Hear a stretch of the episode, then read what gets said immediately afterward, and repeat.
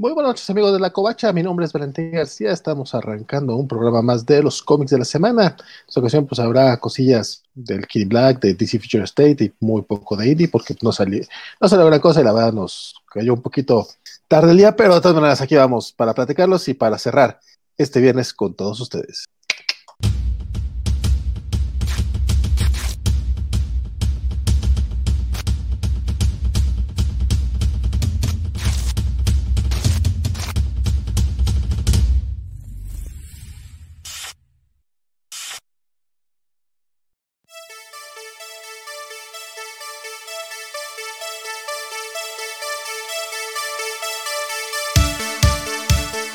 Como decía, mi nombre es Valentín García. Esta noche me acompañan en la distancia.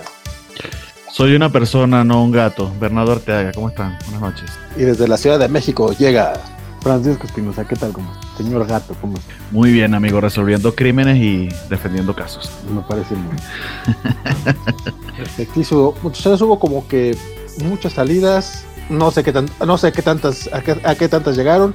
Pero pues comencemos con el chisme. Este, ustedes digan, Marvel, DC o echamos un volado. Se lo dejo al señor Black Francisco 05. Ay, Ya aprendí a no decirle la palabra por P porque se me ofende. Pues es que sí me, sí me voy, ¿eh? Sí me voy. Es todo lo que voy. Oye, pero Hoy, hoy- hoy es, hoy es el día de que alguien se vaya, eso es todo lo que voy. otra vez. Podemos empezar por DC y salir de eso de una vez. Exactamente, yo creo que empecemos, empecemos por ahí. No, yo digo que aguantemos, a ver si, si, si me voy o no me voy, porque, porque todavía, todavía hay que mantener el suspenso. Pero sí, esta semana volvió a salir otra semana más llena de, de Future State. Muy bien. de, de cómics que no tienen sentido, que, que pues, ¿para qué los lee uno? Pero los lee uno, para no quedarles mal en realidad. Eh, sí, sí, para qué es más que la verdad. Este. Pues bueno, tú leíste dos, ¿no, mi queridísimo Bernardo? Por si quieres. Le, leí dos de Future State, eh, los dos, y de hecho, eh, los dos que más me habían gustado la vez anterior. Si quieres, empezamos por, por lo bonito, eh, el Dark Detective de Mariko Tamaki y Dan Mora. En Dan Mora, momento- chiquito. Eh, el chiquito bebé, no, yo le pongo el, el gran Dan Mora si Chiquito. quieres, pero chiquito bebé si le dices tú. Eh, si lo consigo, ¿no? Porque se me perdió. ¿Tú, Ah, crees que no ¿Tú crees que Dan Mora no es un chiquito bebé? Exacto, Dan Mora Picioso. Yo creo que es un, creo que es un excelente artista. Eso es lo que te puedo decir. Yo estoy enamorado de cada uno de sus trazos. Luego te mando una foto de Dan Mora para que digan, ah, cabrón, sí es un chiquito bebé. Ah, bueno, sí. eh, es como este- el artista español, el que se me olvidó, el que está con, con Tanyon en Batman. Jiménez. No, Sí, Jorge que Jorge Jiménez. Jiménez también. O sea, uno se regocija en que todos los niños sean como, como yo, gorditos y, y fuera de No, forma, pero estos desgraciados hacen ejercicio todos los días y están muy fit. Fíjate, está, está horrendo porque los escritores se ven como yo y los, y los dibujantes no. Entonces, como que los dibujantes que en teoría son los que más tiempo se dedican sentados a un respirador son los que se iban al gimnasio, mientras que los que en teoría tenemos más tiempo, pues nos la pasamos tragando papilla. Una cosa bien. No había notado eso, pero ahora que lo pienso, sí hay muchísimos ejemplos exactamente así. Así, así es, de hecho sí. O sea, no, no es, no es- Grecapulo. Ajá, güey, sí, Exacto, Greca Grecapulo es otro güey que David. David Mack, David Mack, eh, eh, Eddie Ara, eh, digo, eh, eh, eh, Adi Granoff, perdón, estoy pensando en el productor de, el ex productor de Marvel, este, en general los dibujantes sí se cuidan, ¿no? Este, y los escritores nos valen poquitos tres madre, ¿no? Dan Slott, eh, Sí. Mark Wade, en general como que somos los más dejados de la mano Sí, señor. y vi, a Dan Slott de Marvel 616 y sí, el señor está bien gordito. Sí, sí, sí. No, es, es, es como, es como así el, el, el chiste. Escritor gordo funciona, ¿no? Eh, claro, están estos alternativos, pero tampoco son como muy mamales como Neil Gaiman, este, Grant Morrison, Alan Grant, pero pues esos más bien son ñangos, son, son como los, los nerds Nah. Y, y también que hay gente que metabólicamente pues están siempre flaquitos Exacto. a pesar de lo que coman. Correcto, pero también es, es- o sea, son ñangosos, son como, como el nerd este más, más eh, del tipo esbelto, ¿no? O sea, ya ves que los nerds están o muy flacos o gorditos, ¿no? Muy bien. Y mientras que los dibujantes sí están así todos, oh, sí soy bien acá, mira. oh". Pero ibas a hablar de Dan Mora. Sí, porque de hecho después, después nos quejamos y nos preguntamos por qué el programa es de cuatro horas cuatro y es, es Yo- tan yo- masivo que no podemos ni subirlo. Yo hice, una yo hice una promesa antes de entrar al aire, pero síguete, por favor, Bernardo. Muy bien, sí, llevamos cinco minutos. Solo un par de comentarios que están bien interesantes. El primero es del señor Rodrigo Díaz Paz, eh, quien se sacó el miembro en, la covacha. Me dice, señor Gato, no se ofenda porque le pongan mute en este momento, no he leído Black Detective. Con mucho gusto, póngale mute, no pasa nada. Esa es la idea. De todas maneras, estamos tratando de ser menos spoileríficos. Y el gran cacha que nos recuerda que si hubo muchas salidas como la de Armando del programa. Ah, Armando, no, no sé si ha salido o no, pero nadie lo ha sacado en todo caso. Bien. Nosotros, nosotros estamos en la misma situación. Yo dije, yo dije, el ratón le comió la lengua al gato porque de repente se quedó muy callado el buen Bernardo. Pero bueno, ¿les parece que arranquemos con, lo, con la sección de DC Feature State, jóvenes? Me parece adelante, por favor. Ponga, pon tu carita, querido Bernardo, pon tu carita. Ah, eh, bueno, quería darle con el gatito más rato porque está cómico, pero está bien. Aquí voy. Hola, ¿cómo están? Muy bien, Dark Detective. Eh, impresionante el arte de Dan Mora eh, nuevamente. En verdad, es una de las cosas que más disfruto de estos números. el número empieza con la misma investigación que está siguiendo este Bruce recuperado que, que básicamente Em, está tratando de investigar a los nanobots que tienen por toda Ciudad Gótica nuestros amigos del Magisterio. Eh, de hecho, al principio empieza con, esta especie de misterio de un, de un CEO eh, asesinado.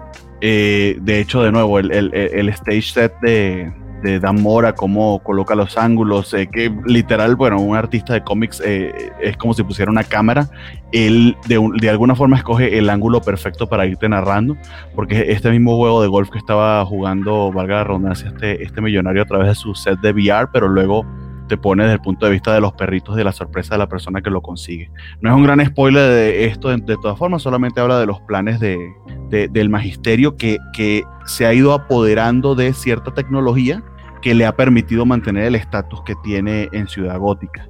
Eh, eh, de, su investigación, eh, pues Batman logra atrapar uno de estos nanobots o Bruce en este caso, porque ciertamente existe otro Batman, eh, y al atraparlo pues eh, va descubriendo de qué va el tema de la tecnología, eh, de hecho descubre nuevamente que, parte de esa tecnología fue robada de Wayne Enterprise, que puede haber sido una de las razones por las que quisieron eliminarlo a él, y de hecho ese es el plan que, que, básicamente va descubriendo.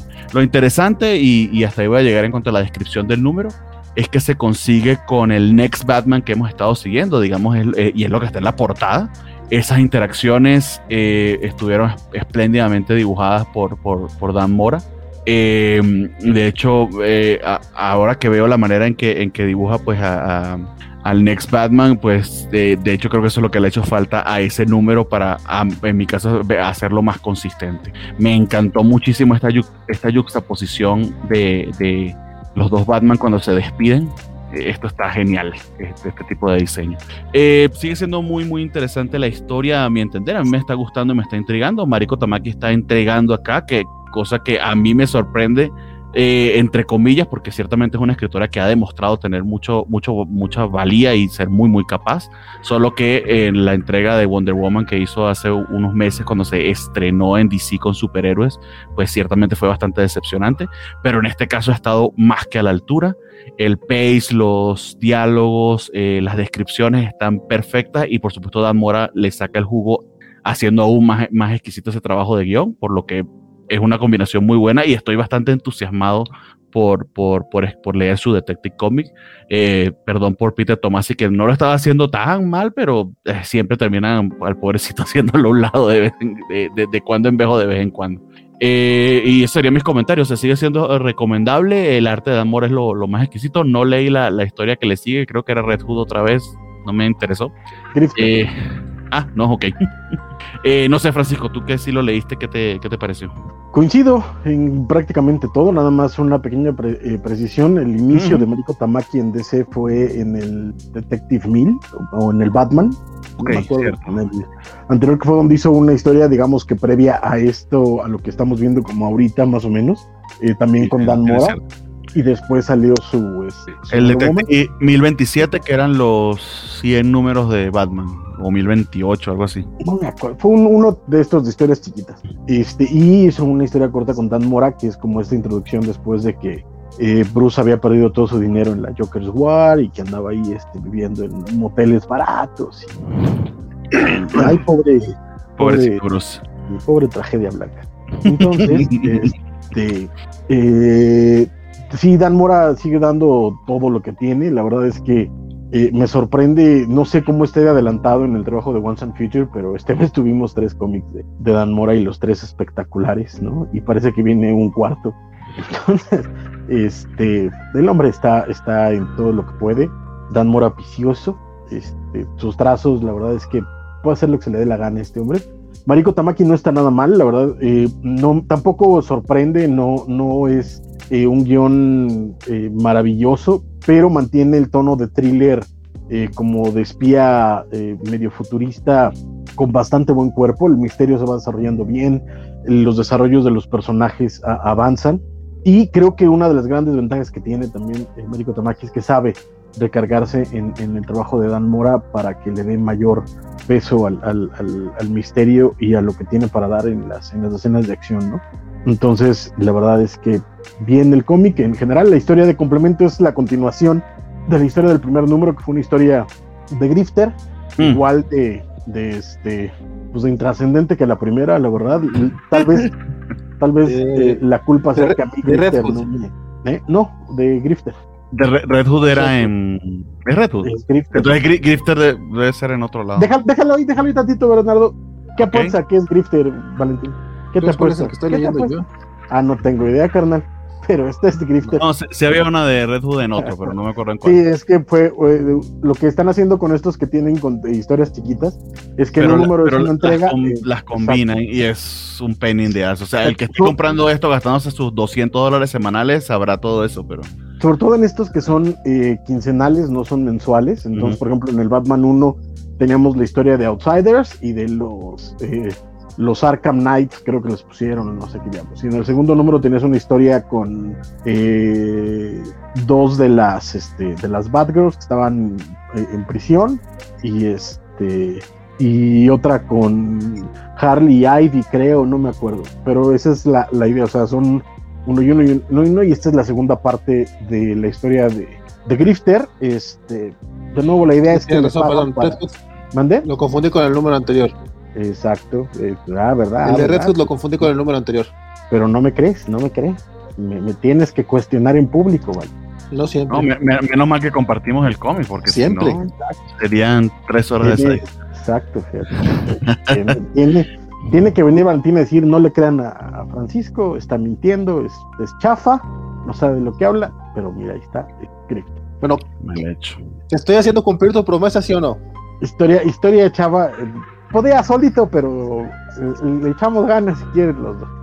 Luego la historia de Grifter nada más es que le pagan para sacar a una persona de Ciudad Gótica, este, para eso recluta la ayuda de Elena eh, de Huntress, y este y todo resulta ser una cosa bien chafa y no vale la pena. Pero Dark Detective sí, pero Dark sí. Detective sí, entonces este, bien por que, que honest, honesta, on, honestamente no sé cómo van a venir compilados, pero ojalá que no vengan con esas combinaciones, sino que tengamos la historia de Mariko Tamaki y Dan Mora juntos y sí valdría la pena. Es que es lo que no sé, porque por ejemplo, estos de dos números, no sé cómo los van a vender, por ejemplo. No, este, a menos que terminen haciendo algo estilo eh, Dawn of X, por ejemplo, que también sería un pequeño dolor de, de huevos, sí, por Exacto. decirlo lindo. Sí, no, eh, la verdad es que no, no sé qué vayan a hacer con estos números, porque son historias de dos números, cuando muchos serán de cuatro, como Dark Knight Detective o como eh, The New Batman, por ejemplo. Pero de ahí fuera, no sé, y hay unos que en realidad me gustaría tener, o sea, no, no, no es por otra cosa. De, mencionaba la semana pasada algunos que, que, estuvieron interesantes y que cuando terminaran sí me gustaría eh, eh, tenerlos, pero, pero, o sea, no sé cómo vayan a sacar esos recopilados de dos números. En fin, no, bien, no, bien. Nos toca esperar a ver cómo sale exactamente, con qué combinación. Exacto. Y a ver qué, qué, pasa. Porque, por ejemplo, si me sacan Dark Knight Detective con Batman o con sus historias de relleno, no va a valer la pena, pero ni de chiste, ¿eh? O sea. O solo con Batman, no estaría tan mal. Pero bueno, no. el, el, Next Batman no te gustó mucho. bien, el, el, siguiente que leí de, de Future State es Justice League. Eh, el segundo número es Joshua, ahora es Joshua Williamson.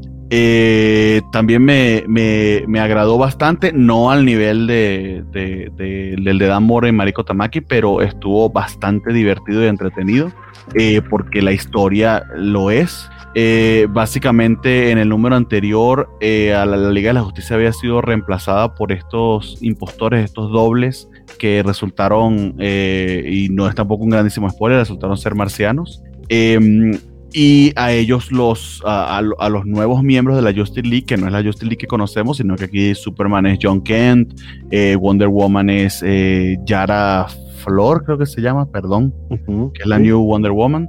Y Green Lantern es nuestra querida eh, Joe de, de, Far Sector que de hecho hay una referencia a Far Sector bien bien divertida donde tratan de identificarse para saber quién es el doble y quién no porque de hecho en esta Justice League nueva ellos decidieron para, en un principio para protegerse, pues no compartir sus identidades secretas, que es algo que eh, le pesa bastante a John Kent porque él quisiera emular la relación que su papá tenía con Diana y con Bruce.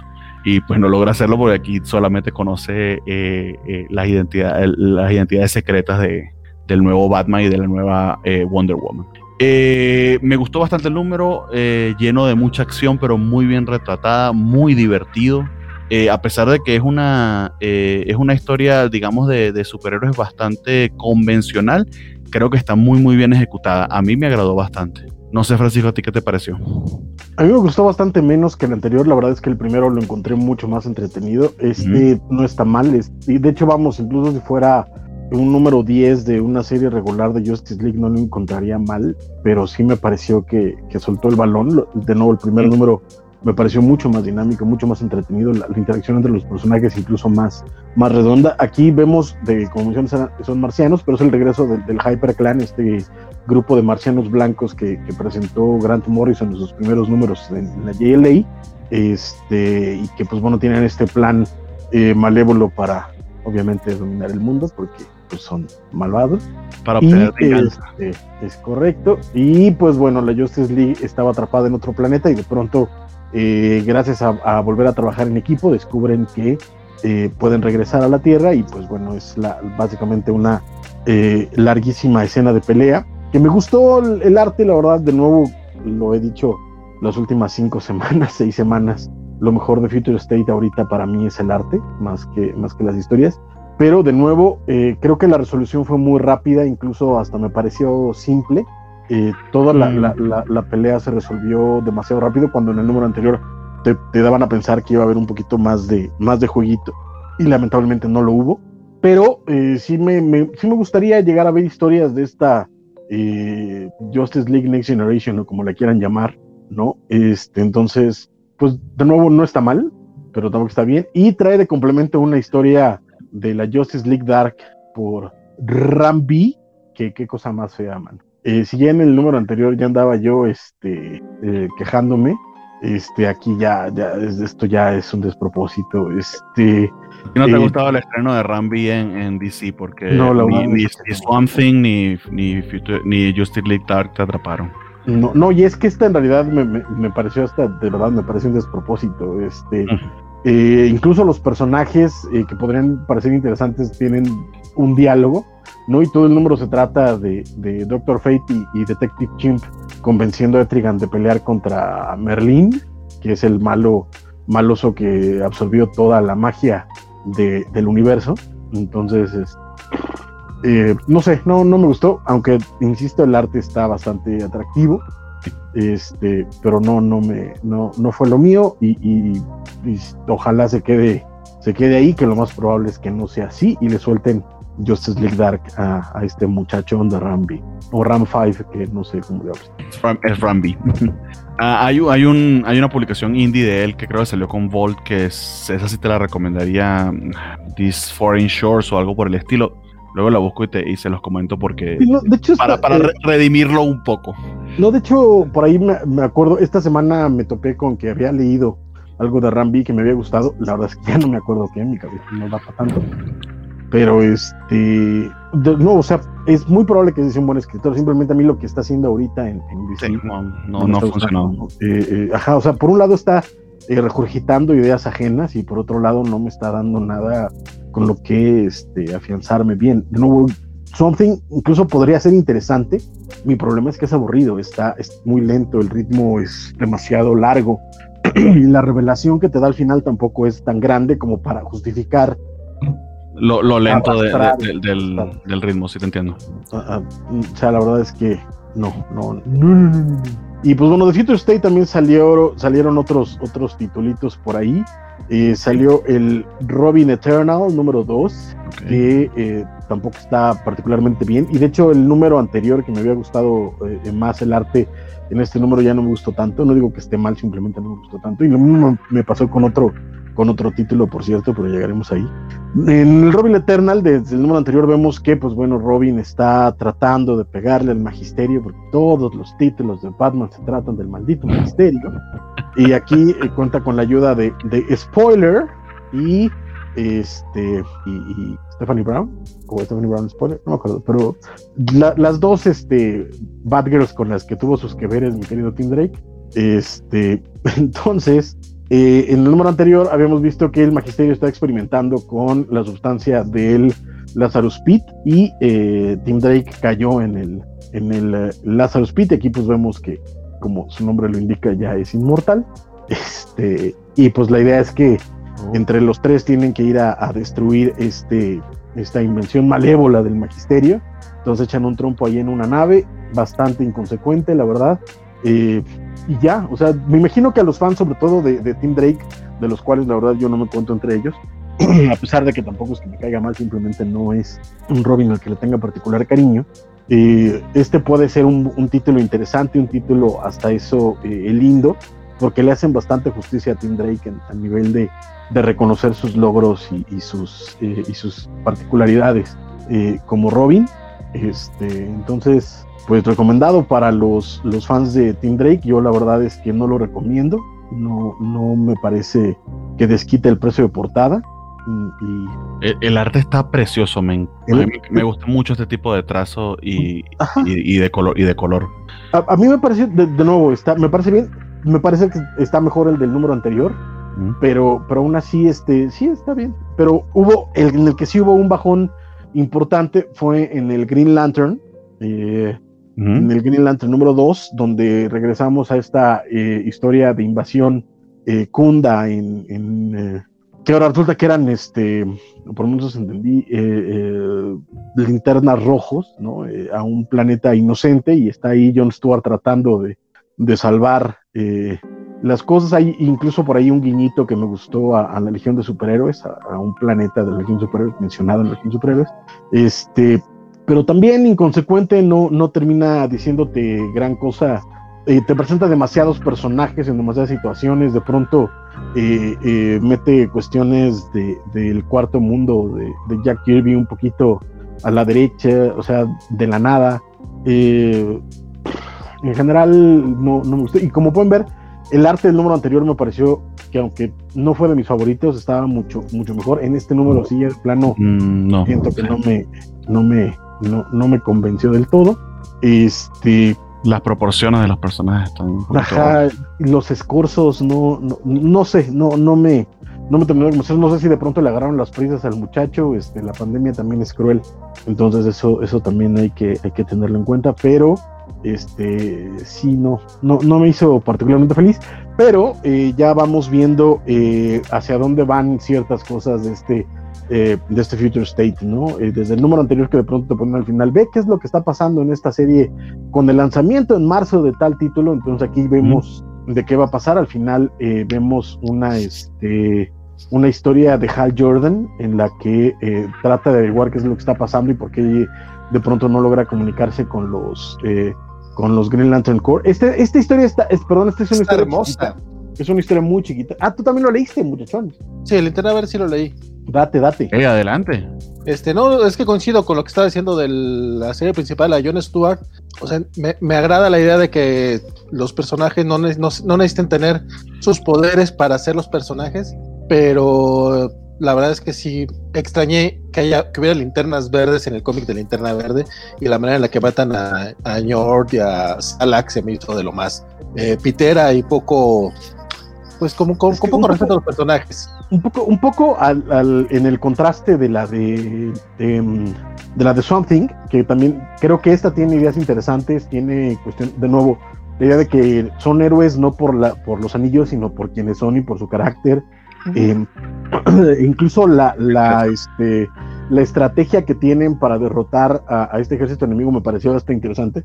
Mi problema es que mientras que en Something me pareció súper aburrido y súper lento, aquí siento que de pronto dijo, ah, nada más son dos números y todo lo que tenía que poner lo metió a golpes cada dos páginas en esta, en esta historia, entonces de pronto terminas con una sensación de, me llevaste corriendo, hay partes lindas, pero no me dejaste saborear perdón, la historia y a los personajes. Perdón. Sí, no, lo, que sucedió a mí se me hizo, como dices, acelerado y un poquito falta de respeto. Siendo, me, me, me, quedé más con la sensación de que era un What If, un Elseworld, que, que un DC Future State que en teoría va a estar en canon, o hay una idea de que algo así sea. Porque, como bien menciona, las dos otras, las dos complementarias sí tienen mucho que ver. En la primera vemos a Tim Lantern, que es este personaje que eh, creo que lo creó Bendis, pero si no lo creó él, por lo menos lo presentó en, en John Justice, que a pesar de que le, dedicó el último número, la verdad no, no estuvo, no lograbas conectar con él, también como conectas en este pequeño, en esta pequeña historia. La verdad es que eh, tengo que hacer trampa porque no recuerdo quién la escribe. Josie Campbell es quien, quien agarra al personaje, este, y básicamente lo tienen en OA para ver qué onda con su guante, este que genera un poder similar a la linterna verde, pero no está conectado con ellos. Entonces lo mandan en una misión. lo mandan en una misión con, a encontrarse justamente a la linterna Joe, que, es, que evidentemente es un personaje que, que, ha generado demasiada simpatía porque de repente ya, ya la van a meter al, al universo DC normal. Y lo, lo mandan junto con Mogo, que, que en, en algún momento los atacan y queda básicamente Kelly solo o sola. De repente no me queda claro. Que para, para quien no lo sepa, Mogo es este eh, planeta linterna verde creación de Alan Moore. Entonces, la idea es que, pues, como planeta se puede mover a través del universo, pero entran en una, en una parte oscura del universo. Y Mogo, pues la idea es que sí se podía mover, pero de pronto deja de recibir energía de la linterna de, de OA. y ya estamos en la de Hal Jordan, estimado Bernardo. Ah, sí, son este, cortitas. Mm, son cortitas, por lo que veo. sí, muy cortitas. Entonces, pues la idea es esa, ¿no? Que de pronto quedan varados ahí y, y pues eh, Tim Lantern tiene que, que, aprender a, a, lidiar con la soledad que le representa eh, estar en, básicamente en un planeta sola. Pero bien, eh, el, arreta, precioso en, en, las dos, de hecho. Sí, está, está muy linda. De, Contrario a la historia principal. Exactamente. De, hecho, yo he todo el número con esta y la principal la dejo de último. Sí. ¿Quién, quién es la, eh, Green Lantern? Es, es, algo. Para, para, darles crédito. Andy Tong. Andy Tong con colores de Will Quintana. Muy bonita. Y entonces llega después la, la historia de Hal Jordan, que se supone que ya no es Future State, sino que va a ser lo que vamos a leer eh, en futuros títulos de, eh, de, Green Lantern, pues que, bueno, de nuevo Hal Jordan pierde contacto con los, este, con el core, entonces tiene que recorrer la galaxia sin los caminos eh, establecidos por los, por los guardianes, entonces tarda un poco más en llegar.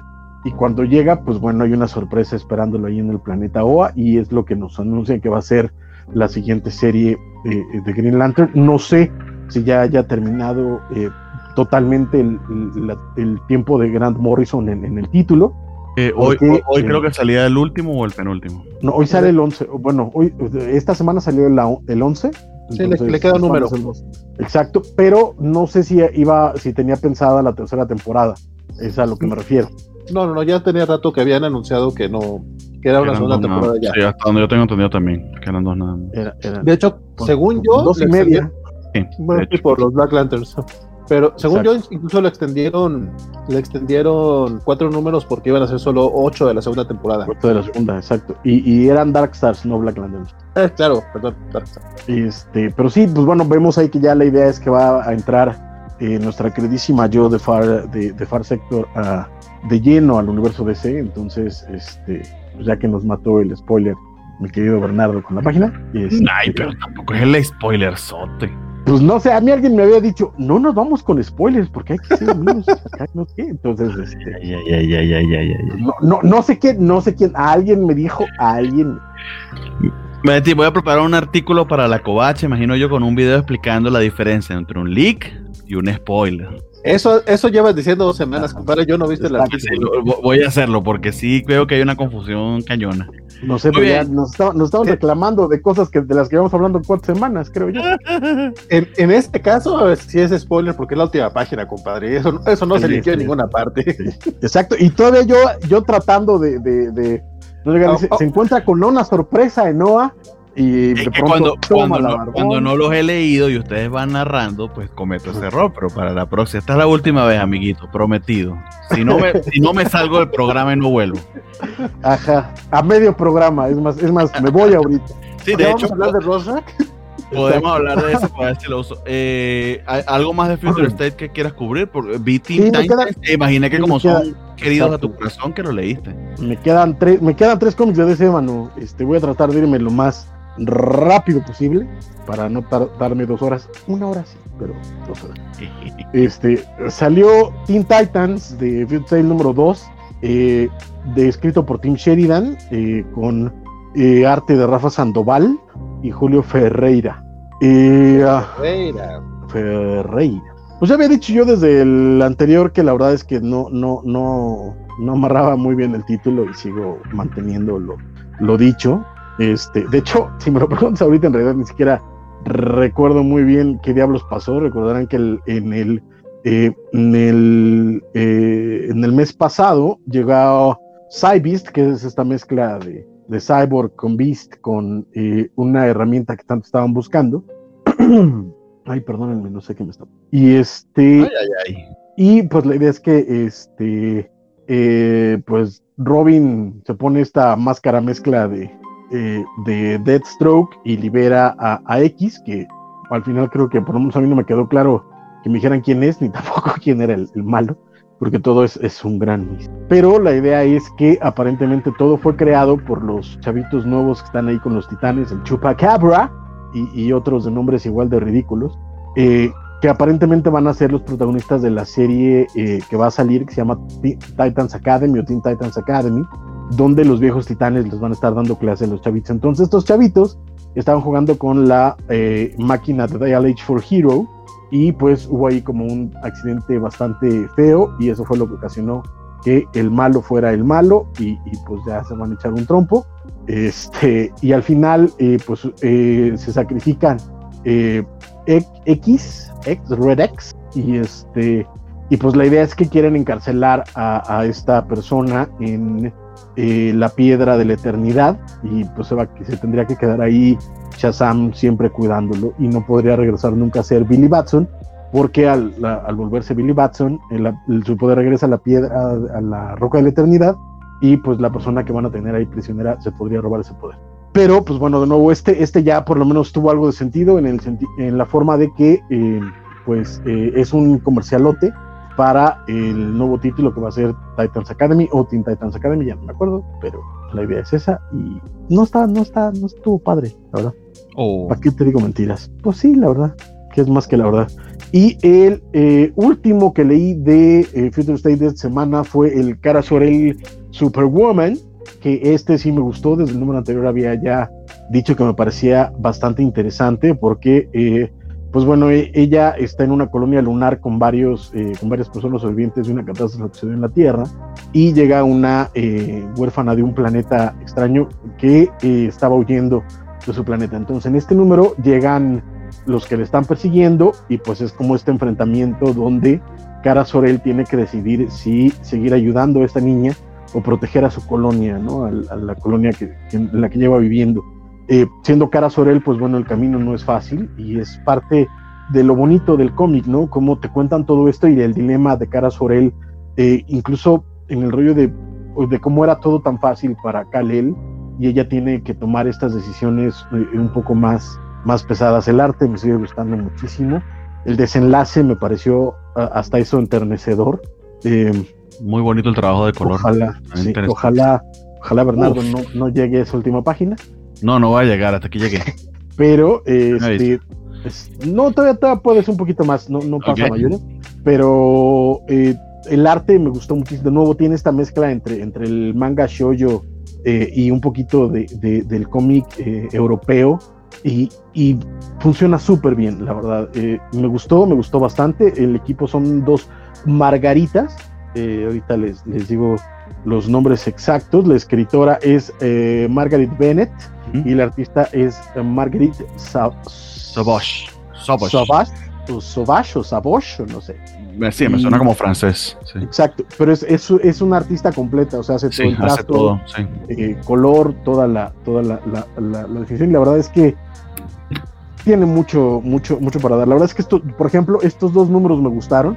Me gustaría decir que si salen juntos me, me, me, los compraría, pero no sé cuál va a ser el plan editorial para estos, estos títulos. Entonces, vi, un comentario, alguien creo que comentó sobre cómo saldrían, creo que fue Rodrigo. Eh, Saldrán los tres primeros por ahí de mayo y son Batman Future State, Superman Future State, está comentando él aquí, y Justin League Future State.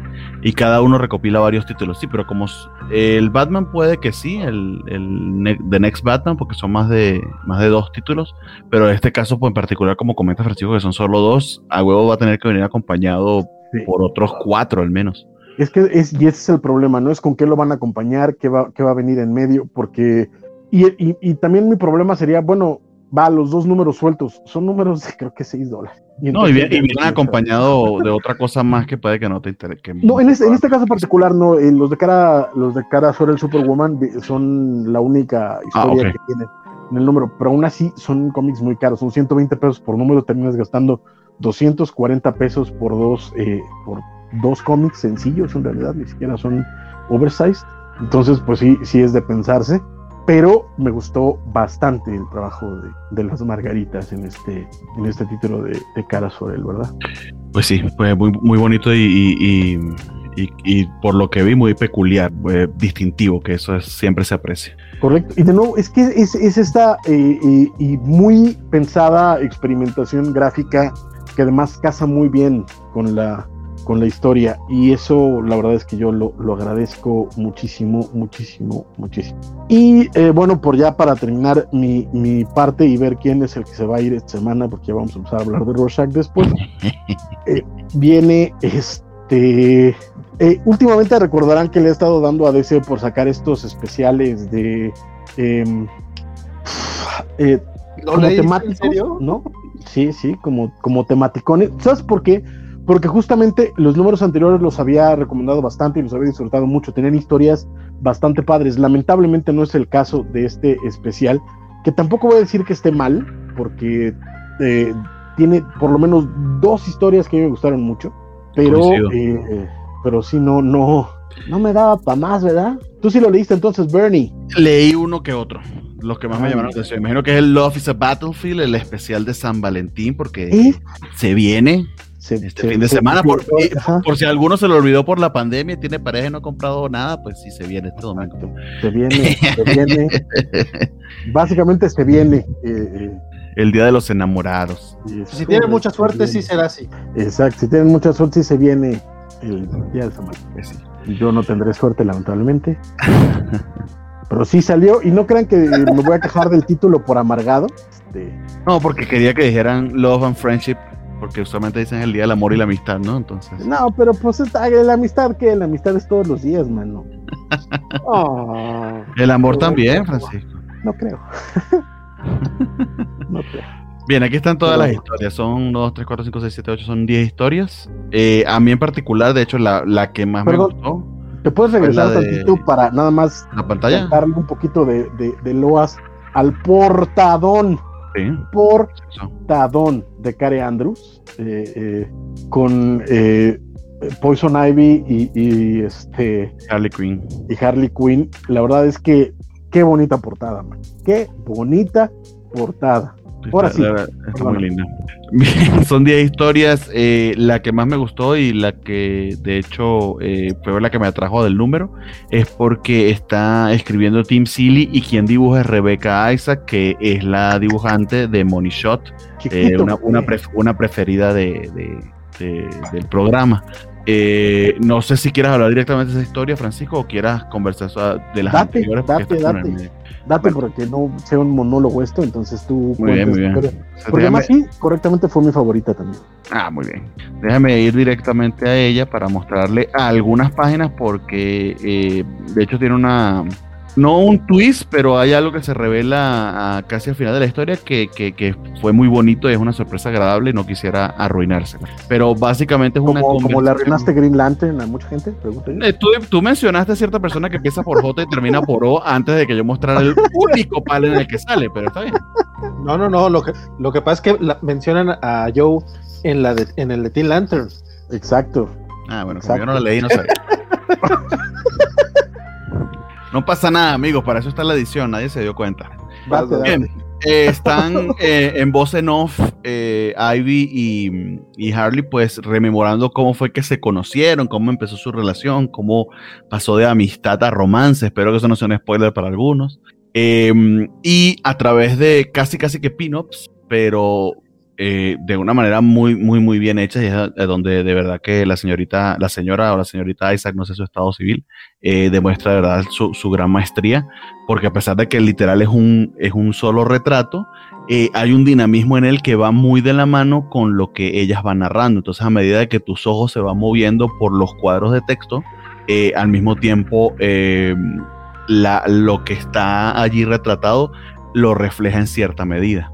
Eh, de hecho, su primera interacción, aquí lo comentan, fue en Arkham Asylum cuando literal pues movieron a, en ese momento a Harleen de, estar asignada al Joker hacia Ivy porque aparentemente estaba desarrollando sentimientos por, por el Guasón. Y luego relatan varias de sus aventuras. La primera vez que se, se, se encontraron ya Harleen como Harley, eh, y aquí está en su get ya de, de Arlequín como tal.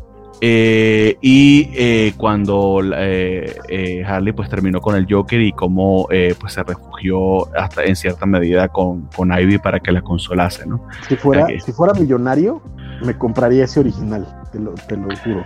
Pues te comento una cosa. Este, este arte está precioso. Rebeca Isaac vende eh, bastantes originales, lo he visto en su página, eh, y aunque no son, ciertamente no es algo súper económico, tampoco son exorbitantes. Y creería que es el momento de adquirir esas cosas de ella. Pues yo te puedo decir me que parece que están diseñadas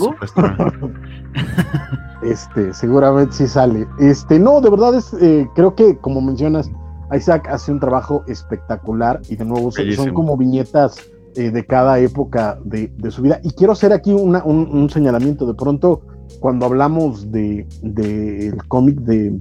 Yo cuando hablé del cómic de, The Author History of the DC Universe, ¿no? que mencionaba que en realidad más que mm. cómic era, era libro ilustrado, aquí sí hay una diferencia. Porque aunque no son páginas secuenciales, la forma en la que te va narrando la historia los dos personajes, los momentos, las anécdotas, la parte emotiva y lo que te elige retratar Rebecca Isaac en, cada panel, eh, eh, lo, lo, hace en un cómic y termina, por supuesto, en un cómic, pero es otra historia. No, no, eh, cada, cada panel. Tiene muchísima razón, sí. cada página es un cómic. La, misma manera en que el, letrerista colocó los diálogos, como Tim hizo el guion, y la manera en que tus ojos se van moviendo, literal, vas leyendo algo que se va ilustrando en toda la página. Y la página es un still no se está, no, no hay movimiento de panel a panel de ninguna manera.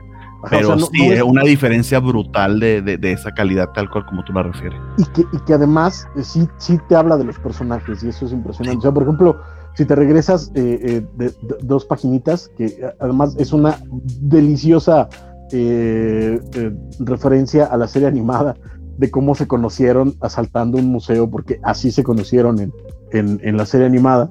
Pueden ver al fondo a, Batman, a Gordon, a los policías. En, un momento de la historia, incluso al Robin arriba, pobrecito. Este, y, así cada, cada uno de los paneles, y cada uno de los paneles está contando una historia, ¿no? En el que tenías el, en, el, en el otro ves, ves a Batman comentándoles desde abajo. Y este y, y, a Dick, eh, eh, eh pues, embelesado. con su besito acá, mira. Con su besito verde. ¿No? Y, la verdad es que eh, la historia me gustó mucho y Rebecca Isaac, ya lo he dicho desde su trabajo en Money Shot, es para, para ponerle casa y ojalá la veamos más también en, cómic este, mainstream, porque creo que así como lo dijimos de Dan Mora, merece trabajar en, el cómic eh, que quiera, ya, ahorita. Ojalá le den un, Está en su pico y está a punto de ser superstar. Eh, puede que nos equivoquemos, pero yo sí puedo, yo lo podría predecir. Espero. Si no, pondría dinerito. Si le, dan, si le dan un buen título y, la dejan trabajar, yo creo que, que, tiene con queso. Y, y, sin ánimos de revelar el final de la historia para que no me acusen de spoilerero, este, de hecho es muy, muy tierna está muy bien hecha, hay mucho amor por los dos personajes, algo breve pero muy lindo, muy bien escrito. Eh, a pesar de que Harley a veces sale hasta en la sopa y, obstina, aquí de verdad creo que le dieron un twist para hacerlo interesante. Y yo creería, de bueno, no lo he leído a toda profundidad, son 80 páginas, 10 historias, pero esta creo que destaca bastante sobre las demás. Sobre todo, sobre todo eso, que es una historia pues de amor. Sí. Creo que se, se le cayó el aparato aquí a, a, don Francisco. No, Francisco, tranquilo, tranquilo. Ponte de pie, compadre y ponte acá, perdón. pues estaba escuchando su opinión acerca de este, de este cómic, digo, sobre esta historia en particular, y pues sí me dieron ganas, yo como ya he mencionado en otras ocasiones, este, sí soy fan de Harley Quinn, me, me ha agüitado mucho la Harley que tuvimos durante los 2010, pero también ya tenemos un par de años, de un, de un par de años para acá, que hemos podido ver eh, distintas facetas de, de Harley, no solamente en estos cómics. Espero que, que haya, que ya. Perdón. Es que dije, ay, a lo mejor tengo el mute y yo estoy hable y hable y hable acá lo baboso. No, no, pues yo hubiese dicho algo. este, eh, o sea, no solamente, digo, aparte de la, de la, versión cinematográfica, tuvimos la versión animada, tuvimos Broken Glass, este, y la versión de, de John Gordon Murphy. Entonces me, me agrada que de repente también eh, la Harley Quinn canon, que viene siendo esta, pues también tenga su oportunidad de brillar y que podamos recordar sus bellas glorias de hace 20, 25 años. Y con todo y todo, yo creo que Harley Quinn no ha llegado a ese hartazgo que yo ya en particular siento con el Joker. Eh, creo que de ella sí hay muchas historias, pero aunque por supuesto hay historias malas por, la variedad de historias, por la cantidad de historias que hay, sí hay algunas que muestran facetas diferentes. Broken Glass es una que está muy bien. Este, eh, me gustó mucho lo que, lo que Stepan Sejic hizo con ella también, y esto en particular. Eh, Francisco, te habías quedado en que en algo bien importante, que sí, esta es una historia de San Valentín, pero aquí hay una verdadera historia de amor, muy bien narrada. y, y como nota aparte a que, a que agradecieron todos que usara pantalones. sí, ciertamente. Pero no tienes una idea, compadre. Exacto. Yo, no, yo lo sé. De hecho, justo estaba antes de entrar dije, ¿me los pongo no me los pongo? Y dije, pues mira, no vaya a ser la de malas. No, eh, si hubiésemos tenido un close-up que, ya no íbamos a poder monetizar un nada. Exacto, exacto. No, no, quién sabe. Igual, bueno, no, no aquí, tendríamos que llevarlo Exacto, por exacto. En OnlyFans, no sé. Quién sabe. Pero anyway. Sí, digo, también, y eso también eh, hay que decirlo, igual y no es este, tan canon la historia, pero lo, lo, contaron muy bonito. O sea, de nuevo, es una historia de amor, es una historia donde no se trata acerca de, de, de eh, objetivizar ni a Harley ni a Ivy, ¿no? A pesar de que, de que Rebecca Isaac de pronto sabe hacer eh, a las mujeres sexys, ¿no? En ese mismo cuadro en el que eh, Harley está abrazada de las piernas de, de, Ivy, eh, está muy bien, pero de nuevo también son historias súper cortitas y creo que con lo complicado que es contar historias de, de, pocas páginas y además historias de amor y además en el verso DC, este, creo que esta es la que sale mucho mejor librada. ¿Qué, ¿Qué, otra historia te gustó de, del número, estimado? Déjame, déjame repasar, hay una historia de Batman y, y, Catwoman eh, por Christos Gage y dibujada por Germánico que es la que abre el cómic. Este, eh, se sitúa esta también en la continuidad de post Tom King, entonces eh, tiene que ver, eh, es que invita Zeus, Zeus a, a, su boda a Selina y a todo el underworld de Ciudad Gótica y Selina aprovecha para llevar a Batman disfrazado de Matches Malone a la boda. Entonces, eh, está, está simpática. Eh, no, no es la gran cosa, pero está, se deja leer eh, y hasta ahí. La de Wonder Woman y Steve Trevor, con lo linda que podía ser, la verdad es que, es que queda simple. Este, creo que ya te pasaste, Carmen. Ahí estás. Este, el arte no está mal, es de Juan Gedeón, la, la historia es de Crystal Fraser, pero creo que me queda, me queda un poco corta en, pues, en muchos sentidos, ¿no? Eh, la verdad. Eh, después hay una bastante simpática escrita por Mark Russell y dibujada por Nick Virella, que es este, una, una cita entre Amanda Waller y Perry White. Oh, wow. Este, que bueno, está en el sentido del humor de, de Mark Russell un poquito, menos política, menos densa que el grueso de sus historias, pero se nota que entiende bien a Amanda Waller, se nota que conoce bien a Perry White, entonces este, está eh, bastante interesante. La idea es que en la cita, pues Perry White quiere sacarle a, Waller eh, una nota acerca de un golpe de Estado en un país imaginario, donde además se supone que está perdida Lois. Este, está, está simpática y, y hasta ahí creo que también funciona bien sobre todo porque además es darle la vuelta a la idea de San Valentín. Después hay una de Kid Flash y Red Arrow de, eh, eh, de Marquis Draper y el dibujo de Pop Man, al cual no veíamos desde hace mucho tiempo en, en cómic eh, comercialote. Entonces se agradece la presencia de Popman. Lamentablemente la historia a mí me dejó bastante frío, ¿no? Son dos adolescentes tratando de averiguar cómo funcionar mejor en su cita. Este, y ya, este, nada, nada extraordinario. Después es la de Harley Quinn y Poison Ivy. Después hay una de, Hawkman y Hawkwoman, eh, escrita por Cavan Scott, dibujada por alguien que se llama o firma exclusivamente como José Luis, citas de Jonas Trindade. Eh, es eh, Hawkman y Hawkgirl yendo a una, eh, en una misión espacial, encuentran una nave que se va a estrellar con la Tierra y se encuentran a dos extraterrestres ahí conectados a, a, esta, a esta nave, entonces pues tienen que recordar todas sus vidas pasadas para liberar esta, esta nave. Este, también inconsecuente, no está mal, se nota que hay amor por Hawkman y Hawkman, pero como lectura no funciona muy bien. Después Mr. Miracle y Big Barda, este, escrita por Regine Sawyer, dibujada por Rob Guillory, que el dibujo, a pesar de que es bueno, se siente raro. Eh, esta, eh, lo que tienes que es chistosa es, eh, están celebrando su aniversario Mr. Miracle y, Big Barda y de pronto llegan las Furies a felicitarlos y obviamente eso quiere decir a, echarse un trompo. Entonces, pues se van a pelear, ¿no? Este, el número es eso, es una pelea y ya. Eh, Nightwing y Starfire, eh, escrita por Sina Grace, dibujado por Carl Monster. Eh, inconsecuente, se supone que es la primera vez que trabajan juntos después de que rompieron y pues se echan en cara cosas y terminan volviéndose amiguitos otra vez porque pues closure y así, pero bastante mal escrita, ¿no? No, no hay mucho más.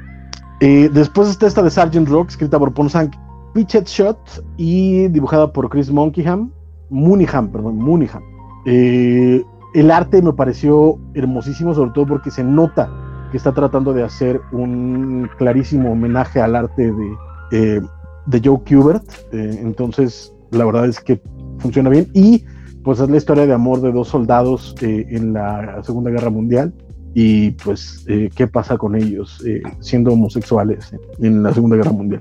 La verdad es que no, ni siquiera es la parte importante, es como la idea de la historia, este, un poquito wordy, pero no está mal, es la segunda que me parece bastante rescatable de, de, esto, de esta antología, y la última es una de John Stewart y Fatality, escrita mm. por John Ridley y dibujada por Amankei Nahuelpan. La verdad es que... es chileno, ¿no? Amankei hasta donde está entendido. No sé, la verdad, pero... sí, sí, sí es.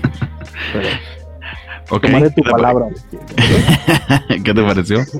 Eh, bueno, van a, a, bueno, paga John Stewart a, Zamora a tratar de recuperar a su a su chamacona y este y ya este, no pasa a mayores, ¿no? Nada más ahí, obviamente, el claro de, ah, fue tu culpa porque tú hiciste, y, no sé, y John Stewart, como siempre, ah, sí es mi culpa, pero no importa porque soy Green Lantern. Anyway, y eso es todo, todo acerca de este tomo Love is a Battlefield de, eh, de, de DC. El precio es bastante alto. Sí. Lamentablemente. Este, pero esas páginas de, de, de Rebecca Isaac, por lo menos, no sé si valgan el precio, ¿no? Pero si en una de esas, si no se agota y lo encuentran en una, en una oferta. Eh, año, año, que viene en, la, en el aniversario de Fantástico, pues búsquelo allí. Probablemente va a ser lo que voy a hacer. Si el año que viene me lo encuentro en las rebajas de Fantástico, me lo voy a comprar. Eh. Porque de nuevo, esas páginas de Rebecca Isaac valen toda la pena. Sí, ciertamente. Muy bien, es hora de, que alguien se vaya del programa.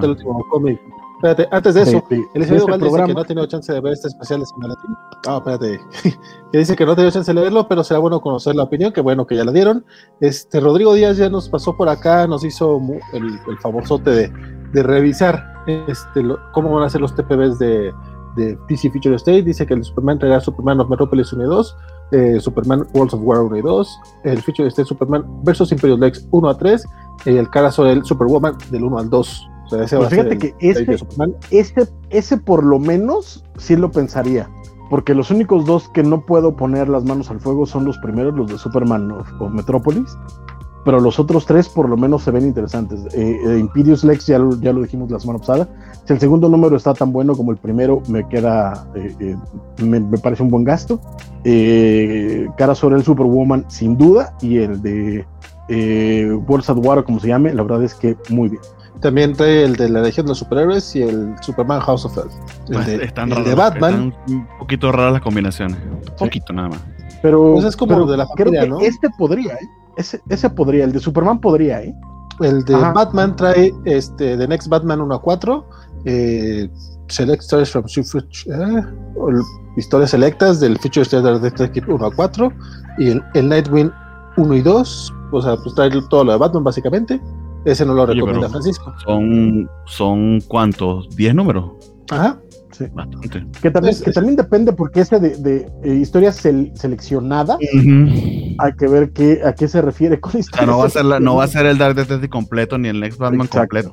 Exacto. resulta que las historias seleccionadas no es Dark Detective, sino la de Grifter y la de Red Hood. Este, Ajá. Habría que, habría que ver. Y el de la liga trae Justice League 1 y 2, Flash 1 y 2, el eh, Linterna Verde 1 y 2 y Aquaman 1 y 2. Esa está mucho más eh, de Chile. La, la de Aquaman está ¿no? De Flash sí, Aquaman depende del número 2, pero el 1 estuvo bastante bueno. Green Lantern no lo sé, la verdad. ¿Y cuál era el otro? Perdóname. Eh, Justice League. Híjole. Dos, dos, dos de dos, no lo sé. No lo sé, no lo sé. Dice Mr. Max que deberíamos de crear el ex videos de la covacha. Y dice, dice que siempre le quiso entrar a la a Super Chica y le llamó mucho la atención un volumen de Gary Frank que sí vale la pena. Es el de Gary Frank, es el de mm. Peter David, ¿no? Correcto. Sí, sí, sí. Lo, nada. Mm, aguas, aguas nada más porque Peter David hace con Supergirl lo que se le da la gana, ¿eh? O sea, agarra la idea del personaje y hace otra cosa por completo por completo. O sea, no es eh, no como podrías imaginarlo. Exacto. O sea que no, no, lo recomendarías para alguien que no conoce el personaje principiante. Es, es que no lo sé. O sea, más bien es ah, qué idea traigas de, de, Supergirl. Porque si llegas con la, mm. con la idea de Supergirl, de Superman, la serie animada, por ejemplo, o el rollo de que sea nada más, este, eh, de que sea nada más eh, eh, la prima de Superman, aguas. esta en particular es bien rara y además tiene liga continuidad que ya no existe. Entonces, nada más para que tengan eso muy en cuenta. Pero como lectura sola es una belleza. Sobre todo los primeros números, los primeros, me atrevo a decir 12 números, son preciosos. todo el primer año, sí. Después sigue muy bien, pero ese primer año y además los números de Gary Frank, y sobre todo los primeros tres, Gary Frank tira un do de pecho de miedo. A mí, en su momento, no me gustó. Estaba chavo, se me hizo fácil. Fue relectura hace un par de años qué bruto. los compré con su momento cuando los publicó Editorial Beat, porque hasta eso, por alguna extraña razón, los, los trajo este Francisco Jiménez. ¿Y completos? Eh, sí, llegó completa. por lo menos los, por lo menos los primeros 20 números sí los trajo, eso sí me acuerdo. Pero sí llegó un momento en que dije, ¿por qué lo estoy comprando si no me está gustando? Ya lo releía, lo, lo releí hace poco y dije, ah, esa, esa época cuando se podía hacer eso. Sí, le puedes preguntar a muchos. no, no, pero ¿cuánto costaba un single? y además De, de, vida en pesos. O sea, era algo que literal si podías comprarte de a 10, 12 a la semana, imagino. Los primeros no eran singles, eran tomos de cuatro, de cuatro tomos, eran cuatro cómics, estaban chulísimos. ¿Pero unos 50 costaban 50, 80 pesos? No, esos costaban 20 varos, güey. Después fue cuando empezaron a subir. Bueno, sí, fue muy bueno. A eso me refiero. Y pregunta que si era como un Tierra 1. No, no era como un Tierra 1. Y Rodrigo Díaz dice que él es el que se va porque vamos a hablar de Rosrak y porque le tiene que ir a comer a sus perros, pero que en un momento vuelve. ah, bueno. Vámonos. vámonos. con Rosrak porque llevamos hora y tres. Si regreses, Bernardo, mientras tú si regreses. ¿Qué? Mientras, mientras él sí regrese. Mientras, si regrese Rodrigo, este, no hay tos, no hay tos. Bernardo anda con mucha prisa, así que vámonos. Rosrack. No, quiero. Espérate, espérate. Yo sí tengo que aclarar este rollo de Supergirl para que quede perfectamente claro. La continuidad. Perdonen, es que, perdón, perdón, nos están, nos están haciendo una pregunta y creo yo que por respeto a la persona, adelante, adelante, tiene que explicar. No es cierto, aviéntate, aviéntate, Bernardo, aviéntate. A ver, muy bien. Por favor, ninguno se vaya. Este continúa la historia de, de, de, de, Rocha que Tonki nos ha estado narrando. Aparentemente, si se fueron, me dejaron solo en cámara. Este y a mí me a mí me encantó esta, esta portada eh, eh, de, obviamente el Doctor Manhattan en Vietnam. Me pareció preciosa. Es la que más me ha gustado hasta ahora de, del Ron, eh, aquí con la firma de, Jorge Fornés de hecho, me encantaría esto, me encantaría tener eh, un estilo de, esta portada porque me pareció fenomenal. Eh, bueno, eh, de hecho, hacer un muy, muy buen resumen en un principio de lo que ha estado sucediendo hasta ahora. esto, esto es literal lo que se reveló en los últimos cuatro números. Esta chica que estuvo en el ataque del candidato republicano que está lanzándose contra Redford. Recordemos que esto ocurre en el mundo de Watchmen eh, tal cual como lo narraron en la serie de HBO. es sumamente recomendada esa serie si, si, no han tenido oportunidad de verla. Eh, literal es maravillosa. Eh, y de hecho es la inspiración que, que, usó Tom King para, para, para, para, esta serie. Esta chica llamada The Girl, de hecho solamente conoce su nombre, quien tuvo una crianza muy extrema.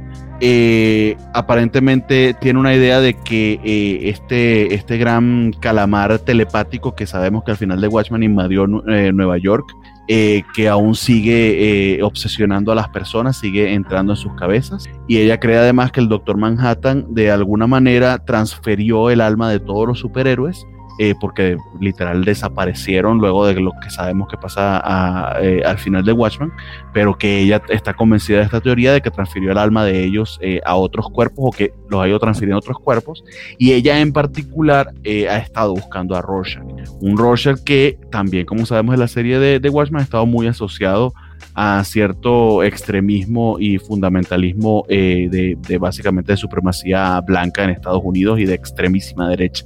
Más que tratarse de extrema derecha, aquí lo que Tonki está tratando de hacer, eh, o, lo que yo estoy entendiendo es su intención principal, es hablar de las teorías de conspiración y cómo eh, pueden realmente tener consecuencias bien, bien reales, como de hecho eh, lo vimos, lo hemos visto este, este último mes en la situación política de Estados Unidos, en particular con lo que pasó el, el, pasado 6 de enero, que, que están en pleno, en pleno juicio de impeachment en este momento en el Congreso. Eh, y lo que aquí nos relatan es que el investigador que contrató la campaña pues está yendo a dar su reporte a la persona que lo contrató de esa campaña, pero nos dan un insight interesante sobre el candidato este que está lanzándose contra, contra Redford. Aquí tenemos un, un, un spread page que nuevamente narra muy bien a pesar de que sea una imagen estática, eh, narra muy bien la, situación, la situación o lo que, o lo que eh, el cuadro de texto va narrándote, ¿no?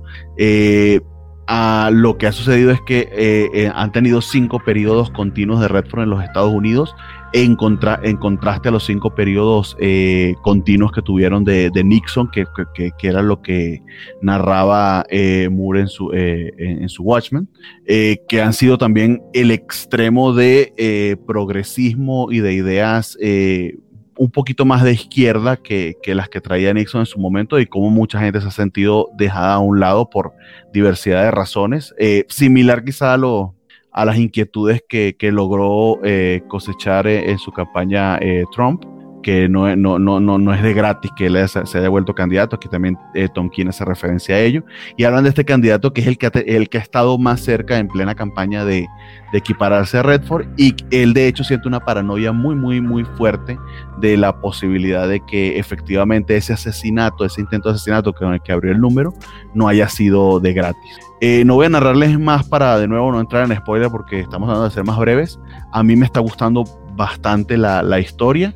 Entiendo que, eh, y, no vamos a dejar de comentarlo porque sucedió eh, hace poco en un programa, pues hay, hay, personas que sienten cierta inclinación ética a no leer ninguna eh, ningún trato que se haga sobre los personajes de Alan Moore, porque ciertamente, eh, como Alan Moore lo ha, lo ha, dicho en infinitud de, ocasiones, este, él siente que, que, que DC, pues básicamente lo, lo, lo, estafó con el uso de sus personajes y no le ha pagado su fair share para lo muchísimo que lo han, que lo han usado.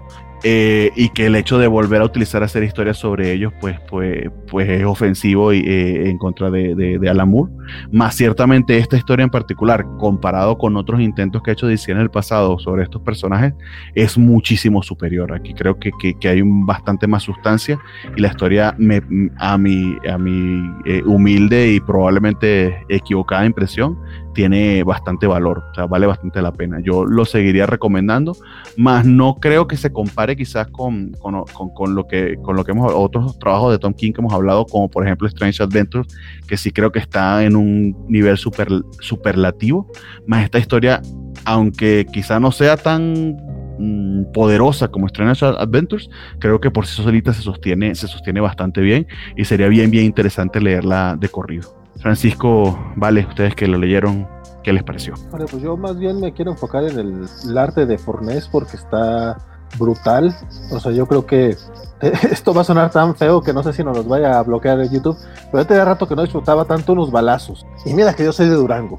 Este, eh, estas escenas en las que justamente estas pequeñas escenas no son particularmente de acción, pero sí tienen mucho, mucho dinamismo. Este, me parecieron este, chuladas. Y en general, no es un, no es un, me parece un trabajo bastante efectivo, el, la manera en la, que, en la que te narra la historia, eh, al ser este cómic de Tom King, está lleno de, de, paneles y de conversaciones, me parece que, que tra eh, lo, lo, trabaja muy bien, digo, a lo mejor no es eh, justamente estos que nos estamos viendo ahorita en el, en el, en el video. Eh, sí, que es otro punto de vista del primer panel que vimos en el primer número, o sea, sabemos sí. que eso sucedió de, de, de entrada. Sí, sí, sí. Este, a mí me encantó, me encantó, me encanta la parte gráfica. Digo, a lo mejor no, no es, no es este compañero perfecto como lo es Miss Gerard de, de Tom King, pero creo que, que, que hace un, un, excelente trabajo. Sí. Y en cuanto a la historia, este, a mí se, se, me está haciendo algo pesadita, pero creo que se va a leer mucho mejor cuando ya concluya. O sea, yo creo que. No, y te, y te, entiendo que creo que era lo que comentaba. Strange Adventures logra, que es, un, es algo milagroso en cierta medida, pero es la maestría de Tom King que cada número te mantenga eh, emocionadísimo y sabes que la historia completa va a ser buenísima. Aquí, en cambio, creo que se sostiene más cuando se lea de corrido. Eh, y ahí es donde quizá la, la, manera en que está presentándolo eh, es donde creo que queda un poquito por debajo de, de, de Strange Adventures. No sé, Francisco, ¿a ti qué te pareció? Pues yo voy a hacer el figura en el arroz porque la verdad es que, este, aunque las eh, comparaciones son, son injustas siempre, eh, la verdad es que Tom Kim sabe llevar una historia, sabe manejar un misterio, sabe llevarte bien y hasta el número anterior creo que íbamos avanzando bien la historia. En este número eh, siento que nos quedamos torpes en, en, en el desarrollo de la historia, siento que no me avanzó, siento que no me dijo nada. Eh, y, y, de nuevo, un poquito la, la parte eh, masturbatoria de usar personajes creados por Alan Moore en momentos determinados de la historia, que además, por ejemplo, los momentos eh, donde están estos flashbacks me parecen súper interesantes, ¿no? Incluso este, este flashback que acabas de mostrar me parece súper sí. bonito, pero de pronto hay otras partes donde sí echas en falta el... Me recordaron más a Jeff Jones en, en, en en todas las veces en que quería ser Alan Moore y no, no le daba el talento, ¿no? Este, y hubo un, varios paneles de, de, este cómic, eh, varias páginas incluso de este cómic, que me parecieron lo mismo, ¿eh? que, que, era como de, es que me está, o sea, por ejemplo, aquí el, eh, eh, esta, narra, esta esa narrativa de nueve paneles, ¿no? Tan, tan, Watchmen, donde de pronto la elección de, de, de irte a las manos, los close-ups, eh, dices, va, entiendo lo que quieres hacer, pero no te lo está dando, carnal. O sea, de nuevo me quieres llegar a, lo que hizo Alan Moore en el original y no me lo estás dando. Y hay varios momentos así. Por ejemplo, aquí eh, el detalle de que los vasos dejen charquitos en la barra, este, cositas así, y dices, va, está bien, está, está bien narrado, Fornés ejecuta impresionante, ¿no? Incluso la última página está muy bonita, pero siento que más bien me, me, me ya me está estirando por estirarme, ya está de, nuevo está de pronto morarme, eh, eh, eh, voy a decir homenajear, cuando en realidad más bien parece ser que una vez más no, entendió muy bien Alan Moore y está queriendo usar recursos que le quedan bien a Moore, pero que él no los está entendiendo bien. Es que te entiendo, no es que esté mal lo que están narrando, es que forzarlo a los nueve paneles sin que agregue valor es lo que se siente artificial. pero no, son, no, solo no, solo los nueve paneles, en las primeras páginas, por ejemplo, no recurre tanto al, nine panel grid, y aún así eh, eh, esta, esta idea de de lo pausado, de hacerte este ritmo como súper lento y tal. Por ejemplo, aquí eh, los detallitos y tal, como este, este tratar de ralentizar el timing de la historia, que es algo que de nuevo Alan Moore sabe hacer perfectamente porque él tiene calculado cada maldito panel. Es algo que también hace mucho Tom King. O sea, yo creo que aquí no es. No, pero no, le está funcionando bien. Sí, pero es que es lo que, lo que decimos, eh, que, que, coincido con Francisco, es que se siente artificial porque se siente imitando a Alan Moore. Exacto. Cuando Tom King lo hace solito, pues es él solito. Pero como aquí está montado en los personajes de Alan Moore, es muy difícil separar las dos ideas. Exacto. Porque, por ejemplo, te, te, remito.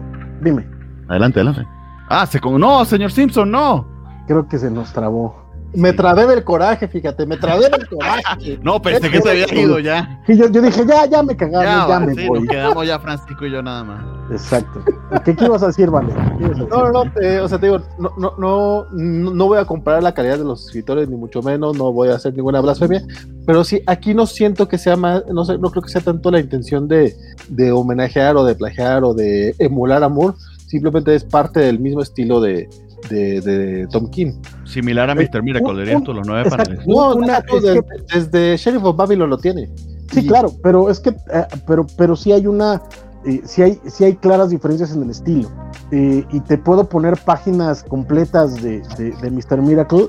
Pónmelas, y, analizar. Bernardo, puedes buscarte un No, Ahora, hey, amigo. Perdón, perdón. Llevamos este, solamente una sección, pero bueno, adelante. Exacto. Pero no, pero eh, la onda es eh, eh, ese, ese, ralentizado de tiempo. Por ejemplo, hay todo un número donde básicamente son Mr. Miracle y Big Barda infiltrándose en Apocalypse, que es, es un ralentizado de tiempo, pero tiene sentido dentro de lo que está narrando. O sea, se lee natural en el estilo de Tom King para la historia de Mr. Miracle. Aquí se siente forzado sobre todo venimos de cuatro números con un estilo terminado, una narrativa determinada, un formato determinado, y aquí de sobre, sobre todo los dos anteriores que fueron pum, pum, pum, pum, pum. De aquí de pronto decide meter, meter el freno, y esos momentos, ese, ese, eso, ese tipo de, narrativa, de nuevo, se siente que está tratando de irse a Watchmen. Sobre todo porque además tienes un personaje recordando a los personajes creados por Alan Moore directamente. Entonces, todo esto te va llevando a un número en el que todo se siente eh, se siente forzado, ¿sabes? pónmelas, Bernardo, pónmelas, perdónenme. Eh, ahí, ahí, se pierde en traducción. Mi mexicano no ha llegado a ese nivel, aún estoy en nivel 3, 2. Cuando presente mi examen, sí llego ahí a nivel albur. Sí, perdónenme. Este, pero bueno, caso es A mí, por lo menos, no me convenció. Yo no me voy a bajar como Mr. Max, que, que primero viene y causa el conflicto y ahora sale con que ya no lo va a leer. Ah, sí, no. no había cachado eso. Mr. Max, Mr. Max, usted debería acompañarnos hasta el puto final y comprarse el, TP además. Hasta, exacto, hasta el final. básicamente por todo lo que se ocasionó, fíjense. Te esperamos aquí. Exacto. ¿Qué pasó, señor? ¿Qué pasó? Todavía de que, de que, de que nos hace perder un miembro y ahora se quiere bajar. No, señor. No, hasta, hasta que se acabe, fíjense. Hasta el final con TP incluido. Exacto, básicamente. Oye, rapidote, ya, ya, terminamos de hablar de Rorschach. Eh, sí. Último comentario, ¿no? ¿Puedo, puedo, hablar más si quieren, o sea, no tengo un problema. Mira. ¿Saben que sería genial que se conectara en este momento Armando a la Exacto. sería un ciclo perfecto. Rapidote, eh, saludos a la mofeta que se va conectando ahorita. Este también a, nuestro buen amigo Pedro M desde el mercado de Jamaica. Dice que se lo demos a todos por allá. Que Saludos al mercado. Perdónenme, hace, hace dos semanas iba a hacer el comentario. Estuvo un incendio en el mercado de Jamaica y estaba yo esperando un comentario suyo para preguntarle cómo, cómo le fue. Este, ¿Estás bien, mano? ¿Tu negocio está bien? Este, ah, porque sí, escuché acerca de, un incendio en el mercado de Jamaica hace dos semanas, entonces, y no te había visto aquí, entonces ¿Estás bien, carnal? ¿Todo bien? Acá, ah, por lo menos acá en el chat ya le están diciendo que al Mr. Max que si no lo van a linchar y que después de todo lo que provocó ahora se baja, que no, que no, se vale. Ni, lo compras grapa grapa hasta que se acabe, Mr. Max. Hasta y después en, lo, en, lo, en lo que Pedro nos dice qué onda con el mercado, si nos manda una pregunta, dice, pregunta para Bernardo, dice Pedro, eh, ¿puedo, leer Sword del 1 y saltarme hasta el 5? Puedes hacer lo que quieras. Nadie te va a obligar, Carmen. Pero, bueno, pues yo creo que se refiere a que si se entiende, pero apenas vamos al 4 de eso. No, vamos al 3 de Sword. ¿Por, qué, ¿Por qué se quiere bajar? ¿Por qué se quiere saltar? Son crossovers de Killing Black. Ah, ah eh, no, pero no, estuvieron tan mal. Hay crossovers de crossover y, y Killing Black algunos lo están surfeando bien, pero ahorita hablamos de eso. Eh, no sé si quieren que hagamos otra de las secciones.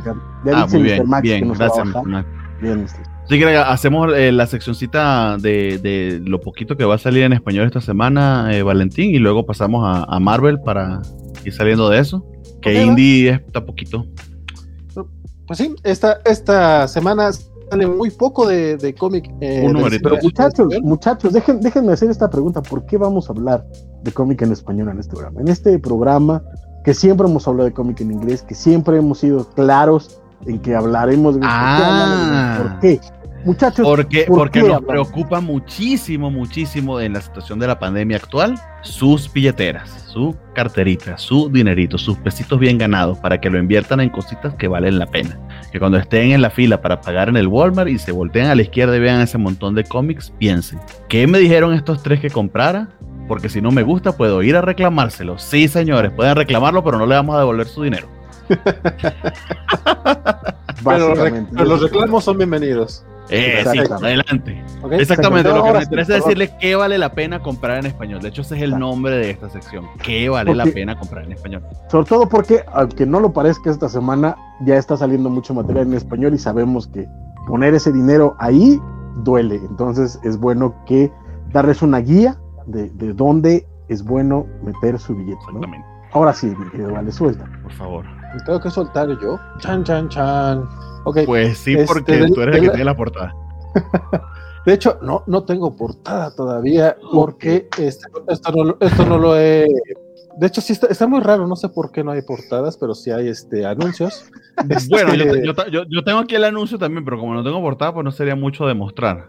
Tengo acá que esta semana, eh, bueno, era lo que ibas a comentar, creo, va, el número que tenemos en el radar de cómic es Daredevil Renacido de Salvat. O sea, de hecho, es lo que tengo nada más en mi radar.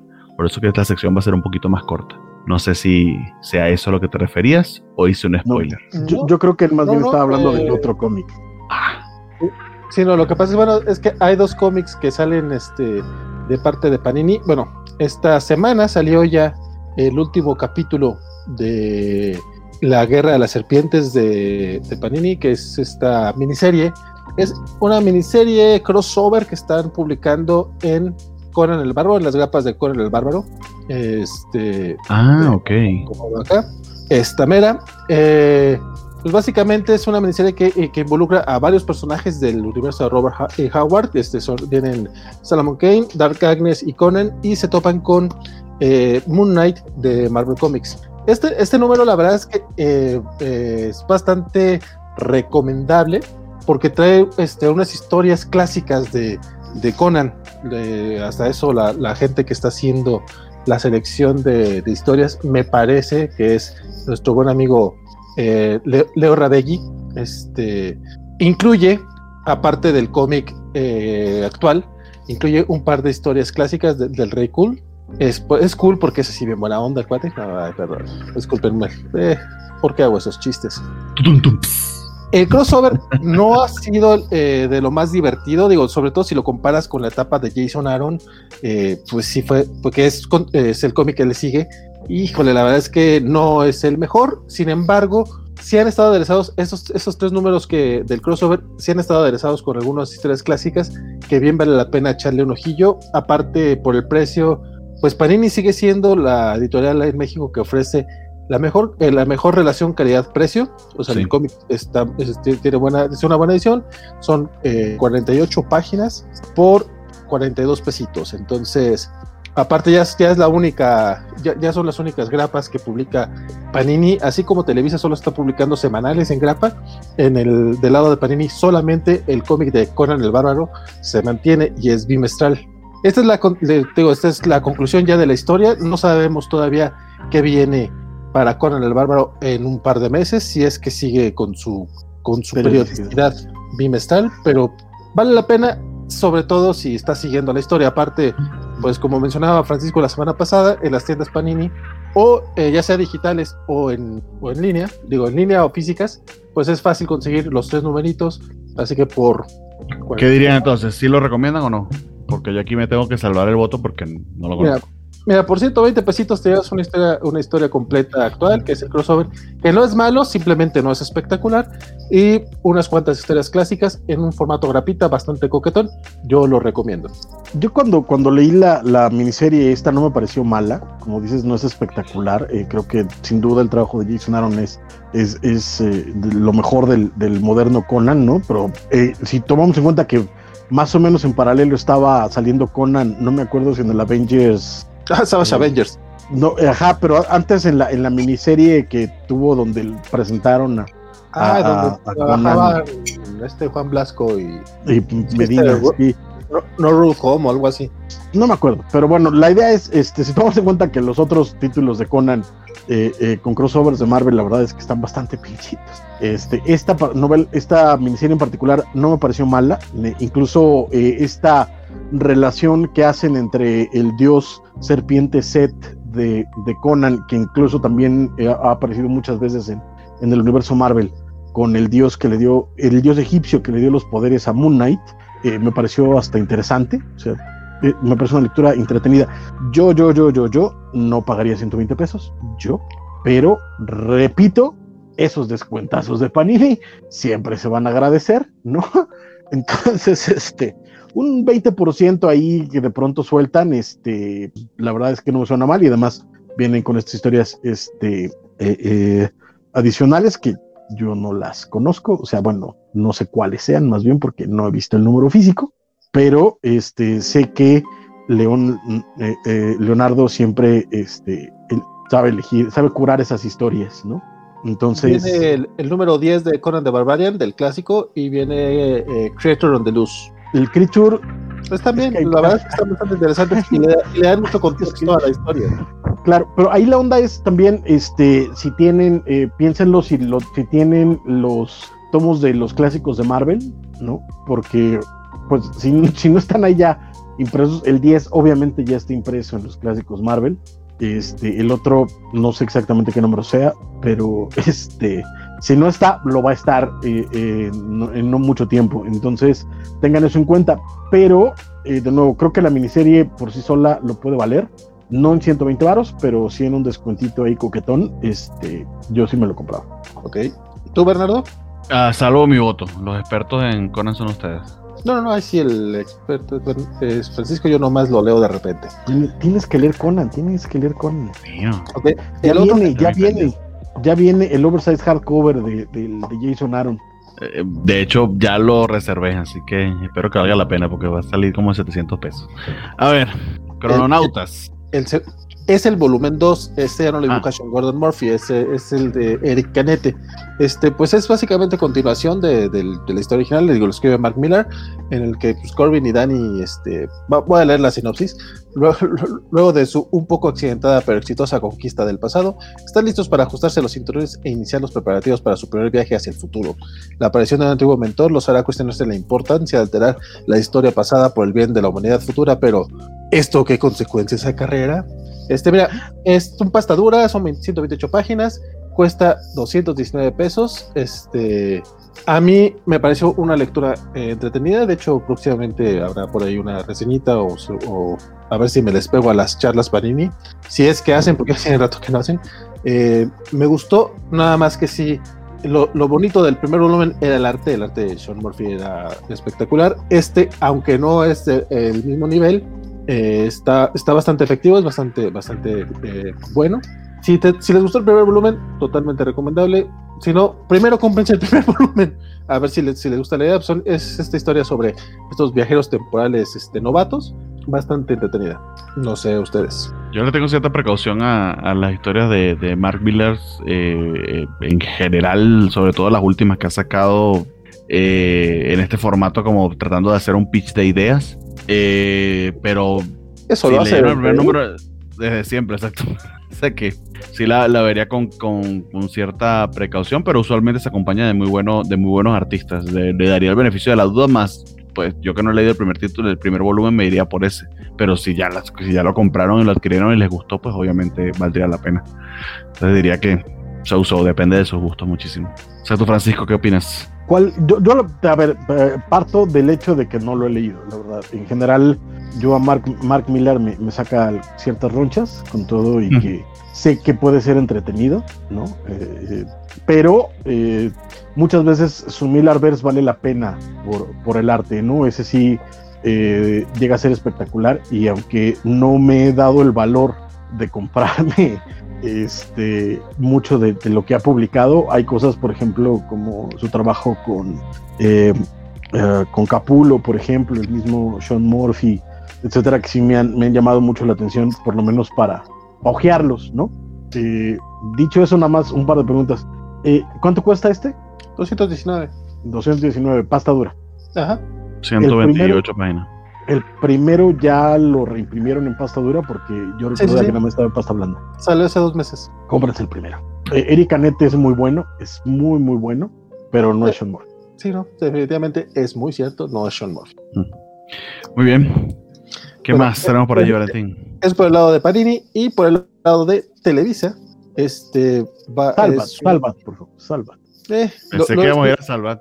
No, es Salvat, de hecho. Lo distribuye Televisa. Lo distribuye, pero, no lo hace. Bueno, no, no según, yo sí le está maquilando, según yo sí le está maquilando la ejecución porque viene con, con introducciones de, de Giovanni Del, del, maestro Giovanni. Pero las traducciones son las de Eso, eso es lo que no, no he averiguado. ¿Las traducciones son de, de españolete o ya mexicanizadas? No, es, están mexicanizadas. Porque eh, eh, esta, esta, somos el único país en el que ha salido esta colección que tiene como su propia maquila, digámoslo así. Porque todos los que, los que todos los países en los que fue impreso eh, salió la versión de Panini. Ya. incluso la, las introducciones son de, de, de, que es, que es la, cabeza de, Panini Internacional, ¿no? Este, un hombre que tiene toda la vida en el medio editorial, que se la sabe de todas y que, pues bueno, sí, sí, sí le masca esto del cómic. En cambio, en México, como los derechos los tiene eh, eh, Televisa, Salva tuvo que negociar con Televisa para sacarlos. Entonces, según yo, las traducciones son las mismas que usó Televisa en algún momento de su vida. Este, y vienen, como ya mencioné, traducciones de, de Giovanni Arevalo que si me lo preguntan a mí salimos perdiendo en ese respecto, pero mira, cada quien. Eh, pero la verdad es que este tomo no puedo, no puedo recomendarlo lo suficiente. Tienen la gran ventaja de que es pasta dura. El precio a mí me parece bastante razonable. O sea, 270 pesos por un pasta dura. Eh, y además que la verdad es que el nivel de impresión que le están poniendo a estos de Salvate, el papel es bastante grueso, es uh de alta calidad. Eh, en realidad vale muchísimo la pena. Insisto, tomando en cuenta que probablemente la traducción tiene muchísimos detalles. ¿Sabes qué? Creo que la, traducción es revisada por Televisa, no tanto que sea de Televisa. Porque, por ejemplo, yo sí tengo el primer tomo de Astonishing X-Men. Por alguna razón compré la versión de Televisa teniendo las grapas en inglés, no sé.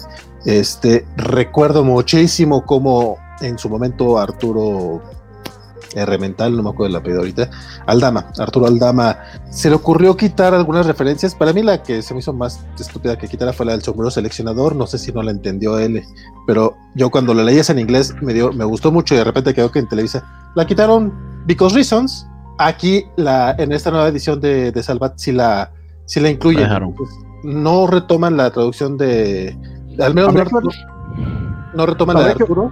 Ajá lo, que, lo que muchos hacen, eh, tanto, bueno, más bien lo, lo, que de repente hace, por ejemplo, de Panini es que trae algunos archivos de, de, España y limpian este, la traducción para mexicanizarla, bueno, o sea, para hacerla neutra, y creo que Televisa está haciendo lo mismo en estos tomos. Yo lo que vi en los primeros es que la traducción era acá, o sea, igual es traducción nueva, no lo sé, o, puede ser el caso que tú dijiste, pero yo lo que vi en el primero, por lo menos que fue el que pude, vamos, no lo vi en físico, pero sí hice, eh, vi las, las revisiones que les estaban dando eh, en, en, internet y por lo, que yo vi es que este, tenía eh, traducción de, de, acá, o sea, toda la maquila, toda la maquila fue de Televisa, incluso el diseño feo, porque eh, eh, eh, el diseño de los de Panini tenía cierta ondita, aquí los de los de Televisa, fuera de unas páginas que sí están, estaban prácticamente iguales a las de Salvat, que eran las de sketches, pero las otras era, era diseño de acá y notas de acá. Ah, incluso, pero, incluso el nombre, porque le pusieron Daredevil Renacido. Según yo en Televisa lo dejaron en inglés, lo dejaron como Born Again. Eh, y en interiores viene como Volver a Nacer, porque Televisa ya había publicado este tomo en pasta dura hace unos un año, dos años.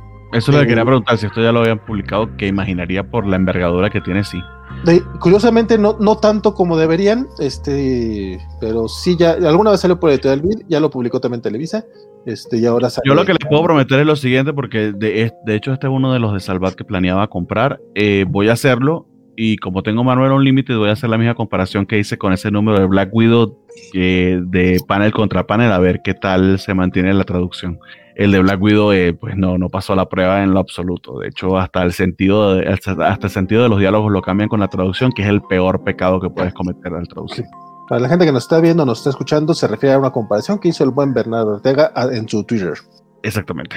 Pueden ir a, ver ese hilo. Me emocioné cuando lo vi porque, porque lo habíamos mencionado de que iba a salir una historia de Black Widow y no esta eh, de Phil Noro y no recuerdo el nombre del escritor, eh, pero la vi estaba, el precio está bastante bien, la calidad de la impresión está bastante bien, la calidad del papel está bastante bien, pero la traducción sí deja bastante que desear. Y creo que, creo que es caro, ¿no? Eh, me costó, bueno, pero estaba como en oferta, yo creo que fueron 120 o algo así. O sea, menos de 200, pues. Sí, sí, menos de 200. Este de, ah, sí, el de el TPB. Eh, ¿Este de Daredevil en cuánto va a estar? 280, 279 pesos. La verdad es que Daredevil Born Again en cualquier momento después no le. Sin duda. Y de hecho, eh, entendiendo de nuevo que la idea es cuidar el dinero, este, pero si dentro de sus posibilidades económicas está, este, yo incluso les recomendaría. Y, no lo tienen. Exacto. No, o sea, eh. vamos, a lo que voy, si, si que dentro de sus opciones económicas está, cómprense dos o tres y regálenlo. Les puedo asegurar que Daredevil Born Again, hasta con una mala traducción, va a hacer que alguien eh, se enamore de, del cómic de superhéroes. La forma en la que, en la, porque además Frank Miller lo que hace con, con Born Again es que más allá de un cómic de, de, superhéroes, narra una historia de redención, de, de, caída al fondo y de superación. Y la forma en la que lo hace es espectacular, espectacular. Eh, y bueno, el arte de, de, de Mazzucchelli es, es, exquisito, entonces en general el, el, cómic vale muchísimo la pena, entonces repito, si dentro de sus posibilidades está, eh, si no lo han leído como dice Bernardo y lo quieren tener y tal, y es un pastadura, cómprenlo, a mí me parece un buen trato por el precio que, trae. Sí, la, este, calidad, la calidad lo vale la, vale la pena, al menos en ese aspecto, para que vean el arte al menos. y eh, de nuevo, y si tienen la posibilidad de comprarse dos o tres, háganlo y regálenlo, porque además, les recuerdo, el domingo es 14 de febrero. Ah, mm, buen regalo para sus novios ñoños o novias ñoñas. segura, seguramente sí vas a conquistar a alguien. Pero bueno, esos fueron los. Igual no al que querías, pero alguien, sí. Esos son los cómics de licencia en español que saldrán estos días. Entonces, nuestra le dejamos. Le, doy un comentario súper breve de lo que también que va a salir de, manga. Eh, no voy a reseñarlo mucho menos, pero para que estén al tanto si, si les interesa. Eh, la semana pasada salió el número uno de Spy, eh, Spy X Family o Spy por Family por Panini. Es un manga muy, muy, muy exitoso en Japón. Eh, si quieren echarle un ojo, yo lo tengo incluido en mi listita para ver qué tal, porque he escuchado mucho de él y creo que valdría la pena. Y el número 6 de Origin, que también la estoy siguiendo, la estoy leyendo, eh, pero no lo pude alcanzar a comprar, entonces por eso no, no se los comenté, pero en una próxima reseña de manga se, puede ser que lo incluyamos. Que también está en la lista y podría ser una recomendación si quieren incluir un poquito de manga en las cosas que comprarán esta semana. ¿Sí? Con esto terminamos la sección de los cómics de la semana. Y pues vamos a hacer a, leer algunos comentarios en español. En español, Los cómics de licencia, porque aparte no sabemos qué más está haciendo, pero luego, luego checaremos pues algún cómic en español que salga y cosas por el estilo. Pero bueno, este... Eh, hay, cosas interesantes, Webtoon y demás, que también pudiéramos comentar de algunos creadores, inclusive mexicanos, que, que, no hemos estado reseñando, pero es algo que podemos incluir en el futuro. Pero bueno. tenemos, comentarios de la bufeta sobre el Ronchas. Este dice que escuchó dice que escuchó en una entrevista que Fornés decía que la idea de Tom King y él era de contar una historia del mundo de Watchmen sin este, imitar eh, eh, su estilo contaba que las decisiones mm. gráficas, eh, King se las deja en gran medida a, a y que se está esperando más en los cómics de los 70 más que otra cosa. Este, dice, dice Pedro, nos dice que eh, todo, todo al 100 en el mercado de Jamaica, afortunadamente está muy bien todo, fue al lado del mercado y gracias por los saludos. Eh, Vayan a comprar sus flores con Pedro. Alejandro Guerra nos dice que una pregunta para los cobachos y los amigos los amigables del chat. ¿Qué pensarían de que los cómics tuvieran remakes? Es decir, historias que eran más o menos buenas y otros artistas, artistas las rehicieran. Y pues más o menos como lo que pasa con las películas, compadre. Pues, ahí está la película original. No, no, te creas. yo creo que básicamente acaba de describir el cómic de superhéroes, man. O sea, este, por más que se quiera, hay muchas historias del cómic de superhéroes que lo que se hace es que se, cada determinado tiempo se recuentan y se recuentan y se recuentan y se recuentan. Está Man of Steel, está Rebirth, está este, Secret Origins, está, o sea... creo, que hace, creo que hace como un año hubo un homenaje de un cómic, de verdad que se me escapa de la memoria, pero sí recuerdo que literal... Ok, perfecto, o sea, que cada página recreaba un artista diferente, pero era el mismo guion. Ya lo han intentado. Eh, podrías intentar verlo, a ver si te gusta el experimento. Y ese a mí me, gustó mucho, de hecho es bastante conseguible, ahorita está en pastadura.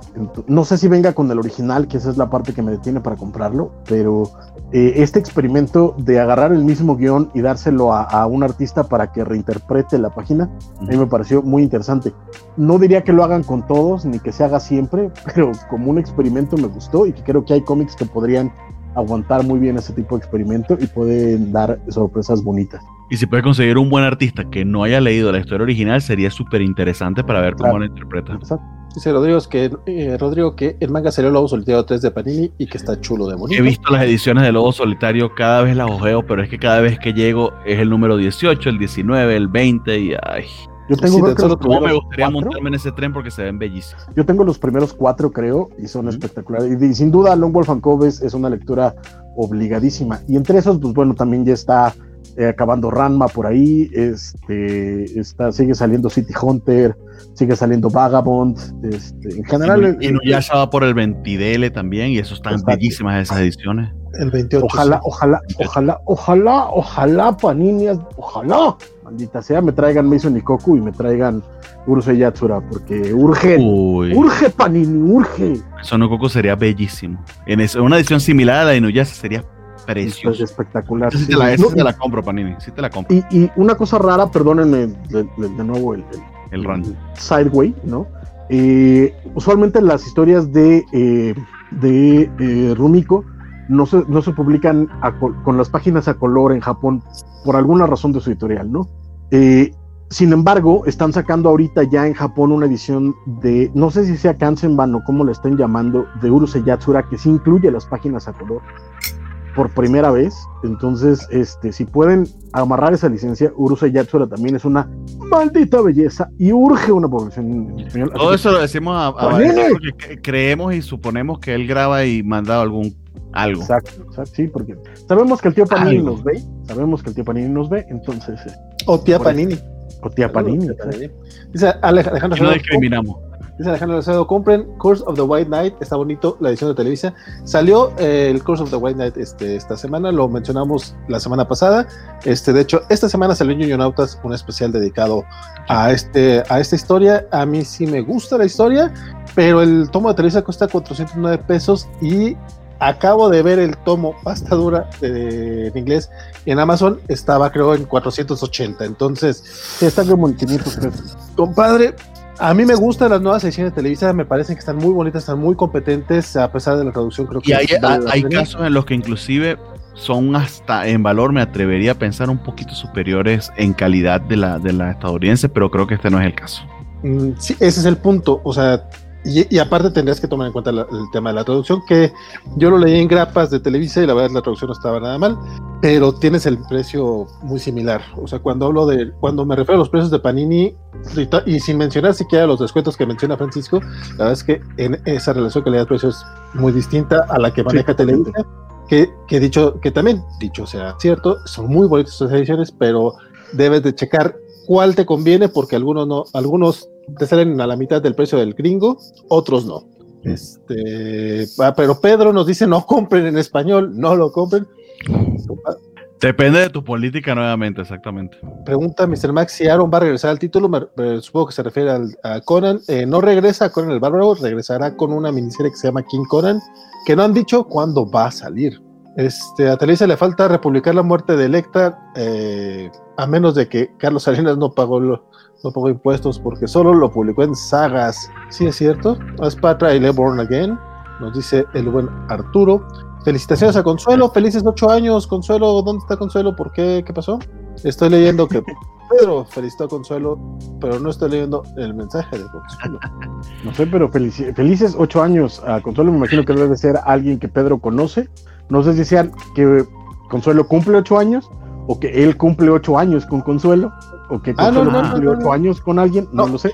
No, no, no, no, no, es la hija de Fernando Cano. Ah, felicidades, feliz cumpleaños. Padre, feliz cumpleaños a, a tu nena. Eh, Consuelo, además sabemos y nos está escuchando, Consuelo, no dejes que tu padre te haga esto, ponte a ver una caricatura, ve Titans Go, ve el mundo de Gumball, son chuladas de caricaturas, yo las veo, no estoy siendo Son muy bonitas y, y, Fernando, recuerda que cada vez que pues, pues, grabamos esto yo me esfuerzo para no tener que poner explícito en el podcast, pero no, no ha pasado la primera vez que no he podido, entonces ten eso en cuenta. pero, pero Consuelo, abrazos enormes, muchas felicidades siempre harán falta eh, eh, chicas comiqueras, entonces qué bueno que estés con nosotros, pero también tienen razón, dile a tu papá que te compre Disney Plus en vez de que te ponga a, a vernos a nosotros, o sea, ¿qué es eso? ¿Qué es eso, Fernando? ¿Qué es eso? Por Dios santo.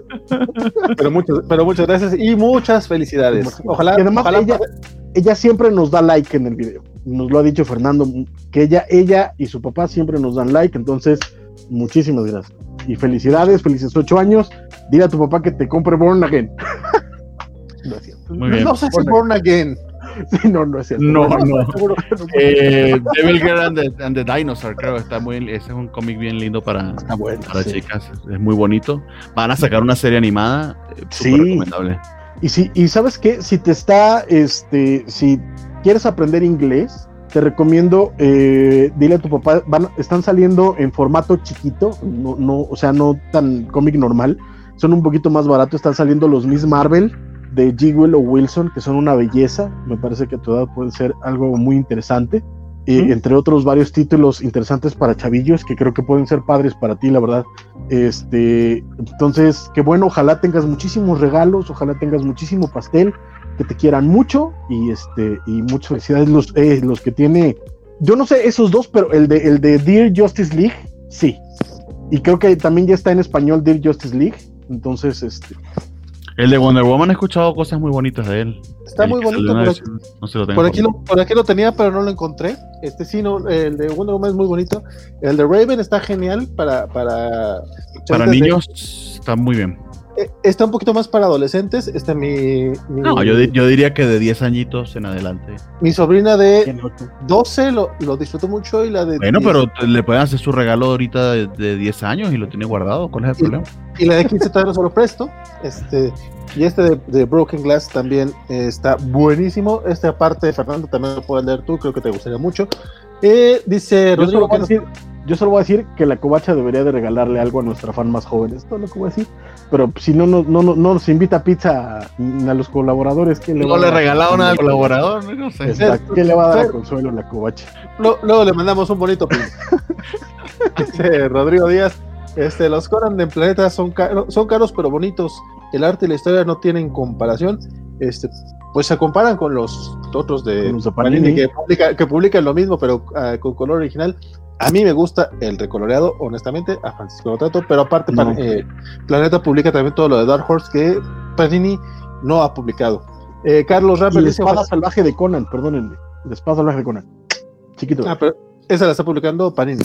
Por eso, eh, estoy haciendo, diciendo que Panini está más mejor. Amigos, ah, vamos con Marvel, que estamos en un minuto 52. Perdónanos. Dijimos que íbamos cuatro horas. Yo dije, yo dije algo antes de empezar esa transmisión. El buen Carlos dice, ojalá que el tío Panini... ¿Qué dijiste? Que te vas a salir a las tres horas, no mames, vamos a dar descuentos, porque... Y no solo estos temáticos de amor para el 14 de febrero que nos recuerdan que moriremos solos.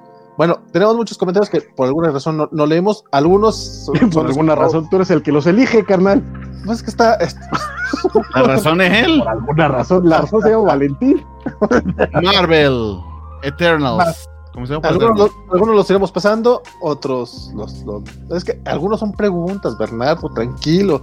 Traes, traes mucha prisa hoy, compadre. No te creas que si tienen que ser menos de cuatro horas estas cosas, y no, luego es un problema. Apenas llegamos a las dos, tranquilos, muchachos, relajen.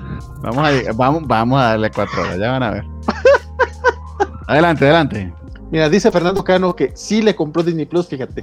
Anda jugando y de reojo escuchándolos. Gracias por muy bien, muy bien. Y ya nos dio like. Muchas gracias, Consuelo. Muchas gracias. Y bien, Fernando. Bien, bien, bien, Fernando. Va, va. Pues va, vámonos con, con, Marvel. ¿Con, qué quieren empezar? Eh, yo sugiero que empecemos por Eternals porque no lo mencionamos porque salió en diciembre. Ok, vas. Eh, Dice Rodrigo, yo estoy tratando de conseguir todo Vagabond. Ok. Que está, está eh, concurso Vagabond. Ok. ¿Ya estoy compartiendo la pantalla? Ok. Vamos a hablar de Marvel, ¿sí? Bien amigos, para los que quizá no sabían, eh, la serie de Eternals fue relanzada eh, pues en espera de la película que creo que se iba a estrenar en, teoría el año pasado. Eh, eso no se dio. Eh, soy bastante ignorante del backstory de, de Eterna. Sé que son creaciones de Jack Kirby, pero sí me debo esa, esa, esa lectura. Entonces entré a esto eh, sin conocer mucho de su historia previa, solo ciertas cosas básicas. Pero a mí en particular me ha estado gustando bastante. Eh, leí el primer número de vuelta en diciembre y se me han olvidado algunas cosas, por lo que lo releí y leí el segundo número en esta oportunidad. Es Kieron Gillen volviendo a, a Marvel eh, lo que dice el chisme o las malas lenguas es que como le permitieron escribir Warhammer 4000, eh, que, entiendo es muy cercano a su corazón y a sus afectos, él accedió pues a escribir también Eternals como parte de ese deal. Eh, pero se hizo acompañar pues por dos titanes, creo yo, de, en el arte. Está en los lápices esa Rivik y, coloreado pues por, por, el gran Matthew Wilson. Y, y, nada más por ese apartado vale muchísimo la pena este, este Ron está, está de verdad de, de, miedo lo que, lo que, lo que esa Rive está dibujando acá, al menos a mi, a mi leve impresión. Este, la historia en este momento pues está eh, tratando de hacer un resumen de lo que pasaba en la primera, en la primera historia. Hubo como un reciclaje de los Eternals que tienen esta máquina y ahí me disculpo si hay algunas eh, eh, imperfecciones o no soy tan exacto con la descripción, eh, la máquina que los hace revivir constantemente. Eh, no son dioses como tales los Eternals, pero son una especie de primer ensayo de los dioses sobre los humanos con superpoderes. Este, y mm, de esta reencarnación que la explica bastante, de manera bastante fluida eh, Kieron Gillen, eh, se encuentran en esta ciudad eh, que de hecho la comentan está entre un segundo en el presente y un segundo en el pasado, se consiguen con Thanos, que tiene un backstory relacionado con los Eternals que yo en particular eh, había escuchado algo al respecto, pero no lo conocía tan bien y aquí eh, eh quiero que nos hace un muy buen repaso. Pues se, se, enfrentan a Thanos directamente, olvidé el nombre de este, de este Eternal en particular, me disculpen por esa inexactitud, pero no sale muy bien librado de su, de su batalla con Thanos. Eh, y por, por muy poco logra, logra escaparse con la ayuda eh, de, este otro su compañero que, por cierto, a pesar de ser inmortal, está condenado a vivir, a pesar de ser inmortal, es una chica, está condenada a vivir en el cuerpo de, una pequeña niña. Y si mal no recuerdo o, no investigué bien, pues eso también fue parte de un ron importante que Neil Gaiman tuvo con los Eternals en su momento. Por cierto, es buen momento para comentar que los Eternals han tenido varias resurrecciones que no han sido del todo muy exitosas, eh, inclusive una con Neil Gaiman que, que, entiendo que, que, no fue el gran hit como se pudiera haber esperado en un momento, pero que de lo que leí hace muy buen tiempo a mí me, me pareció interesante, al menos esos los dos primeros números que, leí. Eh, y ahí eh, lo que más me gustó del número, más me llamó la atención fue esa pequeña historia sobre em, este humano que es visitado por, por, uno de los, por este Eternal que es nuestro protagonista, el que hemos estado siguiendo, donde le pide que inspeccione la posibilidad de, de, conseguirse con un monstruo. Los Eternals se encargan también de, de, seguir y eliminar a los Deviants, que, que son, digamos, iteraciones equivocadas de ellos, es lo que tengo entendido. Eh, pero ellos ven el tiempo muy diferente a como nosotros los mortales lo vemos, tanto que esta persona que estuvo eh, muy fielmente siguiendo su consejo para advertirle de la presencia o no de un monstruo, pues murió en esa vigilia. Lo que resulta es que eh, la visión que él había tenido, por la que le había pedido a este humano que, le avisara, sino de, de, de, la presencia de un monstruo, no había visto a la persona con la que se comunicó, sino a su nieto. Te da una idea de, la visión que tiene del tiempo tan, tan, tan amplia y tan distorsionada en comparación con nosotros. Me gustó mucho cómo, cómo Gillen lo, lo retrata porque lo hace a través de una historia y no a través de una explicación me, me, me, está gustando, me está interesando. Si hay, hay, un tema de backstory, pero no creo que sea fundamental para seguirla, para seguirla por completo. Eh, eh, hay un tema de Who Done It bien interesante porque uno de los, eh, uno de los Eternals pues, es asesinado y la investigación sobre quién lo hizo es bien interesante y a través de eso y las interacciones de ellas aprendemos mucho de los personajes. Eh, la recomendaría eh, nuevamente solamente por el arte, pero creo que la historia se sostiene bastante bien, a pesar de que en mi, en mi caso particular no conozco tanto de su, de su backstory. No sé, Francisco, si tuviste oportunidad de, de, leerlo o qué te pareció. Sí, sí, de hecho sí, le, le di, yo soy eh, bastante fan de los Eternals. Ah, muy bien, entonces vas, a complementarme muy bien aquí. Que los, así como que me los sé todos porque son demasiadas historias, parte de, del el problema que han tenido los Eternals es que han tenido como 10 eh, revisiones a lo largo de su historia, ¿no? Está la serie original de... Ah, perdón, y también como comentario adicional, ahorita es un gran momento para empezar a leerlos porque todo, todo todo lo que ha salido de los Eternals está siendo reimpreso en estos meses precisamente porque se esperaba el lanzamiento de la película. Entonces ahorita, por ejemplo, el ron original de Jack Kirby, la historia original donde se han creado los Eternals, la puedes encontrar en un eh, trade paperback, en un complete collection, lo puedes encontrar en un omnibus con varias otras historias, o puedes eh, tenerlo, eh, el queridísimo doctor Armando presumió en redes que se consiguió el Gallery Edition de, esa primera serie básicamente el tamaño de un original. Eh, y se ve precioso. Lamentablemente, la serie original de Jack Kirby no se lee muy bien, pero las ideas están muy bonitas. Y a lo largo del tiempo han ido saliendo varias historias. Yo recomendaría, eh, si quieren conocer a los Eternal, ahorita esta de Kieron Gillen, la verdad es que el primer número me, me dejó un poco frío por lo mismo, porque creo que entra con un badaje eh, eh, importante que no explica, se va como hilo de media y eso creo que conflictó un poquito, aunque como dices, el arte de, de Rivik siempre va a ser eh, garantía, aunque de pronto por ahí hace trampita el muchacho y repite un, mismo panel como cuatro veces en el número uno, muchacho, yo te caché. Pero el número dos me gustó bastante más, creo que ya, ya empieza a, a, a internarse en lo... En, eh, interesante empezar a explicar ciertas cosas, ¿no? Incluso la idea de que el, eh, el narrador sea la maquinaria, eh, eh, que es a final de cuentas la Tierra, suena muy bien, muy interesante, y, las vueltas que le va dando este narrador en este segundo número me suenan mucho mejor, habrá que verlo. Yo tengo que decirlo, yo no sé si lo recomendaría comprarlo este, en sueltos, porque creo que va muy lento para hacer el Kieron Gillen de, de What's and Future Creo que aquí se está tomando un poquito demasiado su tiempo quizá un poquito de más. No, y, que está, eh, y que está saliendo, creo, creo que como bimensual, porque el primero salió en diciembre y está saliendo ahorita en febrero. No, el primero salió en enero. Ah, sí. Ah, bueno, fue la primera semana de enero. de enero, sí. Y salió los primeros de enero. Este, probablemente sí en algún momento va a tener retrasos porque es de Star pero este, eh, de nuevo habrá que ver eh, qué pasa. Si en algún momento, si en algún momento llega a ser un oversize solo por el arte de Rivik, lo voy a, lo voy a comprar sin duda alguna. Pero ahorita, ahorita, ahorita como lectura yo me aguantaría un poquito para decir cómprenlo. Este, por lo mismo, porque sí creo que está yéndose muy lento. Eh, está soltando demasiada información que si no tienes el badaje de lectura de los Eternals va a ser complicado entenderlo, aunque entiendo que no es tu caso, tú, tú, tú entraste bien al título a pesar de que no lo tienes. Porque me leí los dos números de una sentada, eso que pensaría que si no tienes el bagaje y le vas uno a uno un mes eh, con un mes de diferencia, sí se puede hacer un poco pesado. exacto. Entonces, este, no se esperen. Eh, yo creo, yo creo que va a explotar. O sea, sí creo que Kieron Gillen tiene pensado qué es lo que quiere hacer y en algún momento nos va a dar una vuelta de tuerca o algo que de pronto vamos a decir, este es el título para leerlo en algún momento dado. Pero ahorita, ahorita, ahorita yo me iría con tiento, no lo recomiendo del todo. De nuevo, vean las láminas de esa Riddick, eh, nada más.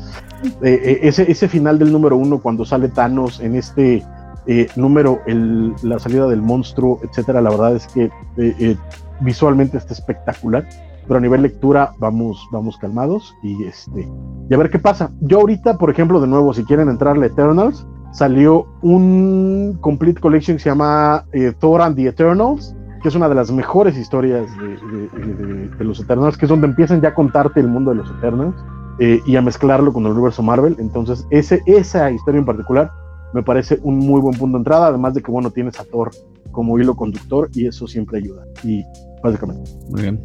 Valentín, ¿lo leíste? No. Y luego, lo, malo es que se queja porque luego dicen que. No digamos nada. no queremos bullear a nadie. Yo, yo, yo, sí lo buleo, yo sí lo ¿Con qué le seguimos, amigos? Tengo todo lo de eh, la serie los X, X. los X, suéltalo. O, o, o, Daredevil, o dejamos Daredevil para el final. Este, no sé, yo creo que los X son siempre una buena opción porque hay uno malo, uno bueno, uno malo, uno bueno. Yo nada más leí uno, entonces, este. Bien. Vamos en el orden de lectura que se supone que debe ser esta semana eh, y para retomar un poquito el, hilo con Excalibur, eh, que de hecho creería que de los tres me atrevo a decir que fue el más flojito. Eh, en el número anterior, el 17, que no lo reseñamos porque fue medio transicional, eh, vuelve eh, Betsy Braddock, que se había perdido o había sido derrotada en Ten of Swords, que se había hecho pedacitos. Este.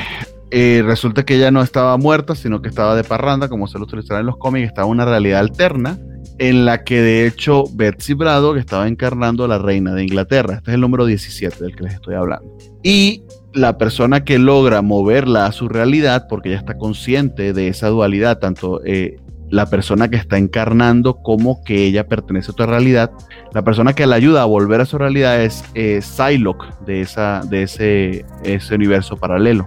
Pero eh, tenía ella esa dicotomía en la que este, eh, se sabía esa personalidad de esa, de esa realidad paralela y era al mismo tiempo la Betsy Braddock que nosotros conocemos del universo que estamos siguiendo.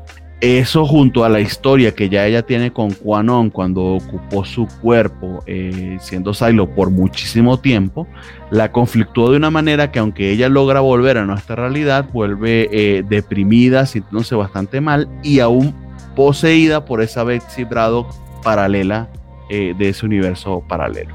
Bajo esa premisa, pues empieza el número.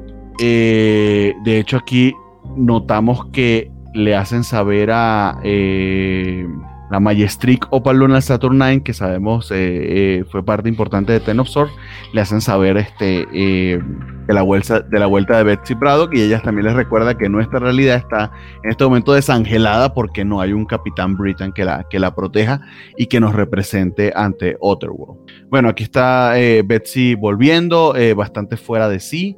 Tenemos eh, a, a Rogue que está bastante preocupada por ella y le pide a, Rachel Summers que, le preste un poquito de su poder telepático a ver si logra asondar a ver qué es lo que está pasando.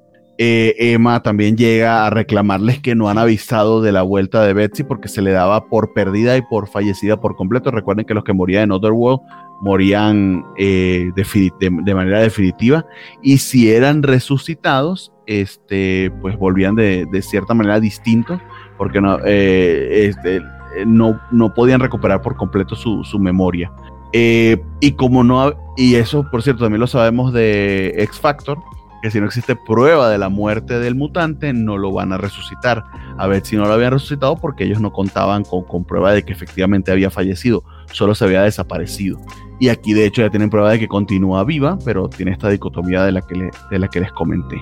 Eh, otras cosas suceden con respecto a la vuelta de Betsy. Se entera eh, eh, Brian, su hermano, eh, lo reclama muy vehementemente porque obviamente la extrañaba mucho.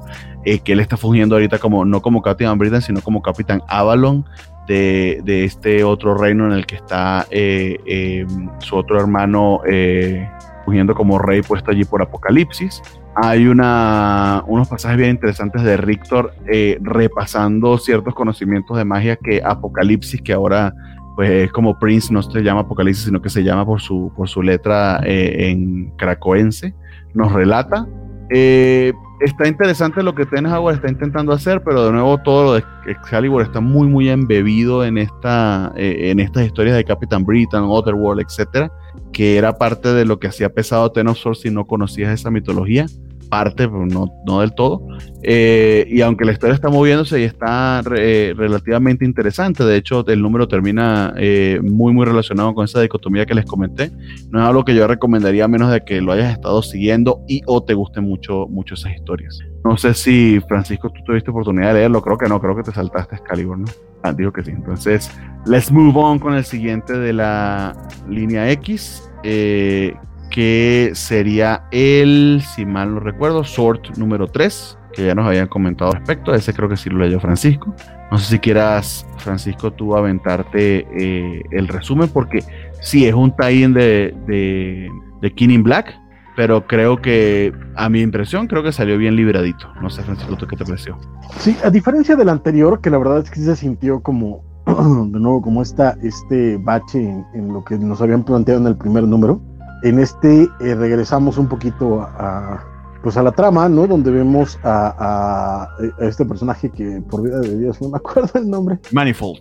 Manifold, que es eh, aparentemente sobrino de Gateway y que también tiene los poderes de, teletransportación, ¿no? Que en realidad al final nos explican que no es exactamente transportación, lo cual me pareció muy bonito, ¿no? Entonces, este es un número básicamente dedicado a él, en el que eh, lo vemos cómo funcionan sus poderes y este, en este momento muy bonito en el que va a visitar a unos familiares en las zonas olvidadas de Australia, ¿no? Y en realidad tiene, es básicamente la única conexión que tiene casi con King in Black, ¿no? Cuando mencionan, eh, le menciona a, sus eh, tíos en un inglés que de pronto no entendí, la verdad, está, está sí, tiene, tiene mucho slang australiano, sí. Está... Exacto.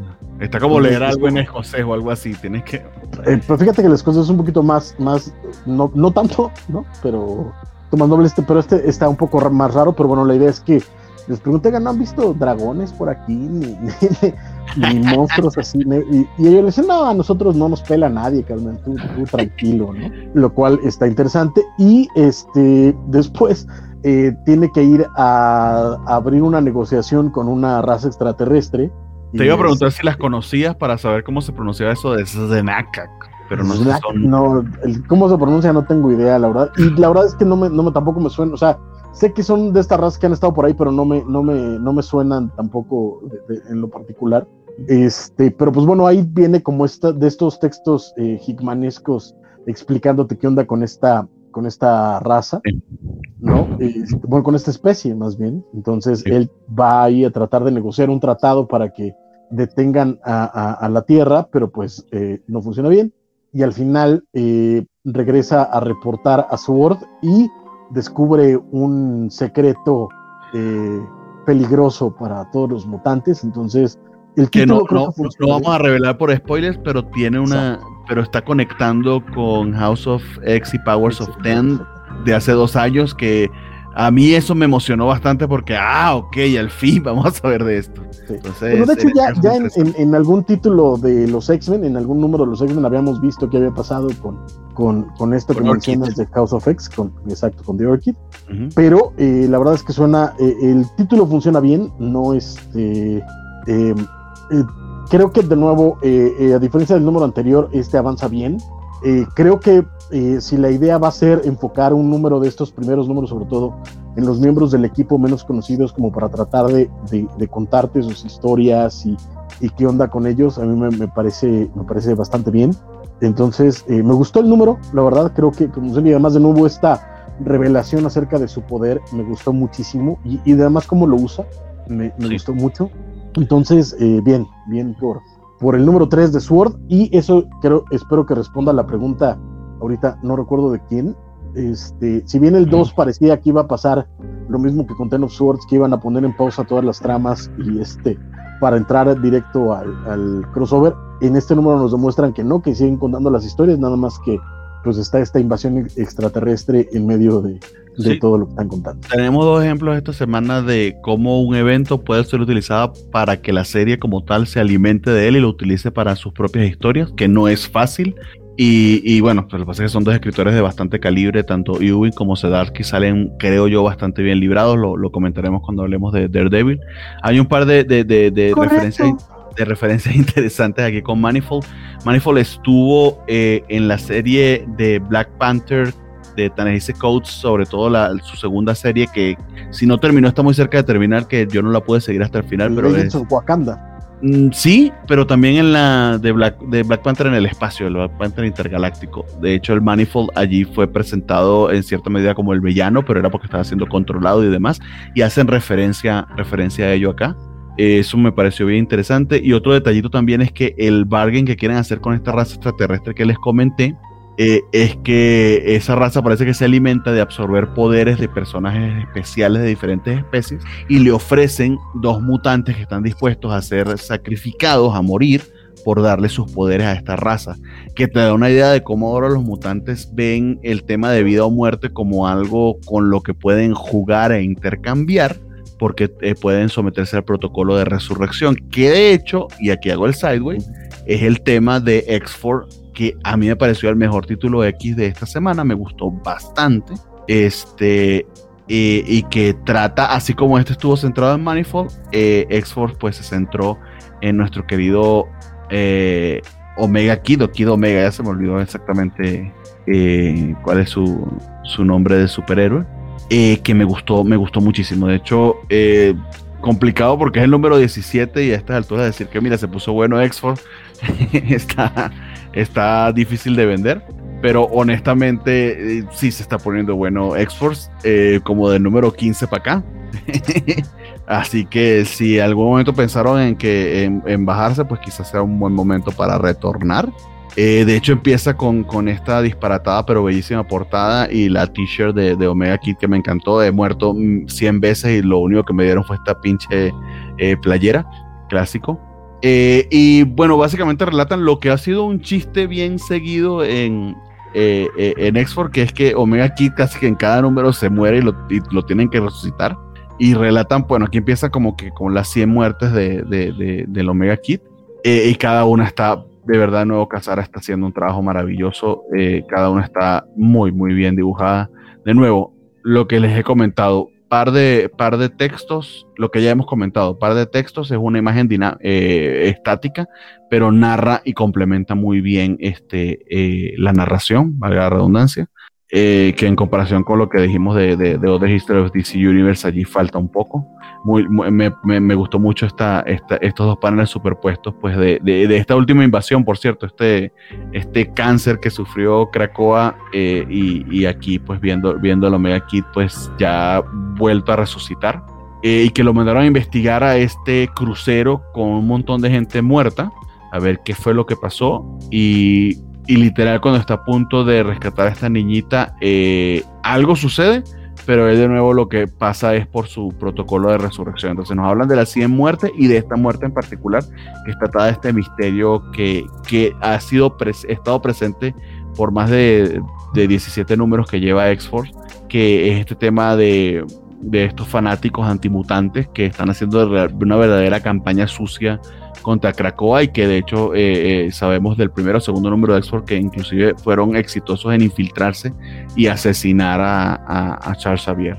Y aquí nos pasan por este relato de cómo es el proceso de, Omega aquí siendo resucitado y hubo una eh, este, este reporte de resurrección de los cinco con el montón de peticiones extrañas y locas que, que ha hecho Omega Kid, como por ejemplo que eh, les pide que hagan que sus uñas, de, las uñas de sus pies no crezcan más, porque quien necesita uñas de los pies.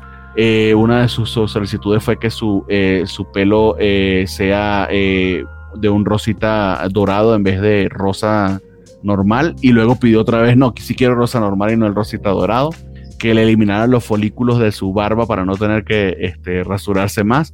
Y un montón de, de, de requerimientos bien locos que básicamente se está aprovechando de que todos los de Exford por ser la policía secreta de Cracoa, tienen prioridad en la lista de resurrecciones. Si, son, si, si mueren, tienen que pasar de primerito y ser resucitados. Y él ha abusado en extremo, de hecho, porque se ha muerto un montón innumerable de veces. Eh, hay un montón de cosas nuevas que pasan en, el número, su relación con una de las, eh, de las gemelas de las, de las Cuckoo Sisters pero de nuevo, como estamos tratando de no ser muy spoilerosos ni tampoco ampliarnos mucho en la, en la reseña, pues lo dejo hasta allí. Estuvo muy bonito, muy interesante el número, precioso el arte, a mí me gustó bastante. Francisco, ¿qué te pareció a ti? Vale, ¿lo leíste? No, no, no leí nada mutante. Este, yo disiento un poquito, creo que, que si bien ha tenido altibajos eh, X-Force, eh, es que también no, no, es que haya mucho de donde elegir pero este, creo que ha sido de los, de los más constantes, de los más sólidos de, los títulos X. Este, a mí me gusta, y sobre todo cuando dibuja, cuando eh, Casara es el, el, artista, creo que el cómic se exponencia brutalmente. Y este en particular, como dices, lo bonito es como este, este chiste que ya se estaba volviendo de, pues ahí él se está muriendo, es, es Kid Quantum. Entonces, este eh, estuvo muy bien ejecutado, incluso la, forma en la que te va llevando a, la resolución, al misterio que se tiene que resolver, a qué diablos está pasando con, todo, eh, con todo Caracoa, eh, que son cositas que han ido creciendo a lo largo de, de, todo este año y medio de, series de, mutantes. Entonces, a mí me gustó mucho el número de nuevo Casara, creo que es lo mejor que, hemos visto en, el número. Aquí, pues bueno, está este, el, el, misterio de, estos humanos asesinados y de que hay gente tratando de, de inculpar a los, a los mutantes y a Krakoa, que suena eh, súper bien. Eh, y bien, la verdad es que a mí Quentin Quire nunca había sido de mis eh, particulares predilecciones, pero desde que lo toma Percy en, en X-Force me, me, va gustando cada vez más. Entonces, incluso la, forma en la que te van narrando por qué una de las cucus eh, eh, quiere con, él eh, me pareció muy bonito. en general, bien el título, me gusta, este, creo que, funciona. De nuevo, yo a diferencia de, Bernardo, creo que desde el principio, a pesar de que ha tenido altibajos, ha funcionado X-Force. Este... Sí, y, no te has bajado con todo y que has, renunciado a otros títulos, con X-Force te has mantenido. Por ejemplo, Excalibur, Excalibur no, no, lo, no, lo, no lo aguanto mucho, sino es que nada. Este, eh, pero de nuevo, X-Force, ha, tenido, ha tenido y, la verdad es que cuando logra, lo hace bien, lo hace muy bien. ¿no? Y todo lo que, por ejemplo, hemos comentado acerca de este cambio de actitud de, de Hank McCoy, se ha visto básicamente en X-Force, entonces eso también es, bastante interesante. Eh, la forma en la que el equipo ha ido, ha ido cambiando, modificándose, madurando, eh, de, de, Jim Gray, que fue, era parte eh, al principio y de pronto dijo, ya no puedo con esto. Quentin Quire. Por, antagonizar con, con Bestia, precisamente. Exacto, Quentin Quire, que fue un chiste creado por, por Grant Morrison y que en realidad nunca pasó de ser un personaje de una nota. Aquí le están dando algo de chiste. Este, eh, Quanon también, lo, cuando lo usaron al principio, Domino, etcétera. La verdad es que, en fin, en general creo que X-Force se ha mantenido bien y este número en particular está bastante bueno. es muy leíble y muy bien. Está viendo el detalle de este cómic que queda aquí suelto en la portada y hice zoom lo más que pude para ver si reconocía de, dónde era la portada, pero sí se me pasa. Sí, no, pareciera ser bestia aquí con. Quién sabe si hay una referencia allí, me pareció bonito, e interesante. la portada me gustó. no, eh, es lo más que puedes, ¿verdad? Hasta aquí llego, sí. No, pues no sé. No, me atrevo a asegurar. Identifico aquí a Bestia, pero no sé quiénes sean los otros. Yo imagino que debe ser referencia a algo clásico de. Es que si es Bestia, no sé, habrá que buscar. Aquí creo que está Wolverine y este es el mutante ruso que es enemigo de Wolverine, que se me olvidó el nombre. ¿Omega Red? Omega Red, estoy casi seguro. Entonces puede ser una portada de, de, Exos varias, no sé. Pues sí. ¿Quién sabe? O alguna referencia, quién sabe aquí. Bien. Pero sí, bien, bonito, bonito, bonito. De nuevo, sobre todo cuando dibuja Casara, aplausos. Muy, muy bien. Muy bien. ¿Qué más de Marvel que no sea de Devil que lo podamos comentar, que a ustedes les haya gustado, que hayan leído? Porque yo sí llegué hasta aquí. No, de, leí de Devil y ya. Ah, exacto. Daredevil y el Hombre Araña y Taskmaster, ¿no? Taskmaster yo no lo he leído, así que vas, vas que chutas, man. Ok, sí que no. Qué bueno, me toca hablar. Eh, Taskmaster, fíjate que es este cómic bastante divertido. La verdad es que vamos en el tercer número y hasta ahorita a mí me ha. no te puedo decir que es, uy, qué bruto, que el mejor cómic que, de la semana, ni mucho menos, pero sí es una lectura muy, muy entretenida para hacer un eh, catch-up así rapidillo. El, no se acuerdan, básicamente eh, todo empieza cuando matan a María Gil y culpan de esto a Taskmaster. Entonces, eh, la viuda negra se lanza en contra de él pues, a, tratar de matarlo y apenas se logra escapar. De hecho, el primer número lo comentamos aquí en el programa, fue muy divertido porque fue en este campo de golf. y al final de ese número, Nick Fury Jr., el que es la versión de Samuel L. Jackson en el universo 616, lo cual está muy raro ese, ese show, lo rescata, rescata a Taskmaster y se lo lleva Así como, ¿sabes qué? Te voy a ayudar a, limpiar tu nombre, pero antes me tienes que conseguir las firmas genéticas de tres personas. En el número anterior eh, consiguió la, firma genética de Phil Colson. De hecho, también muy divertido ese cómic. Este sí no lo comentamos en su momento, pero pues así rapidote. Eh, ahorita Phil es director del el Escuadrón Supremo. Y, la manera en la que lo, lo, alcanzan es en, en, un miércoles en una tienda de cómics.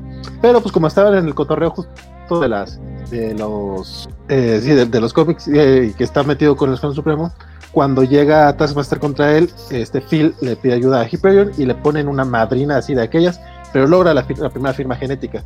Eso es el resumen rapidote para ponernos al día con este tercer número.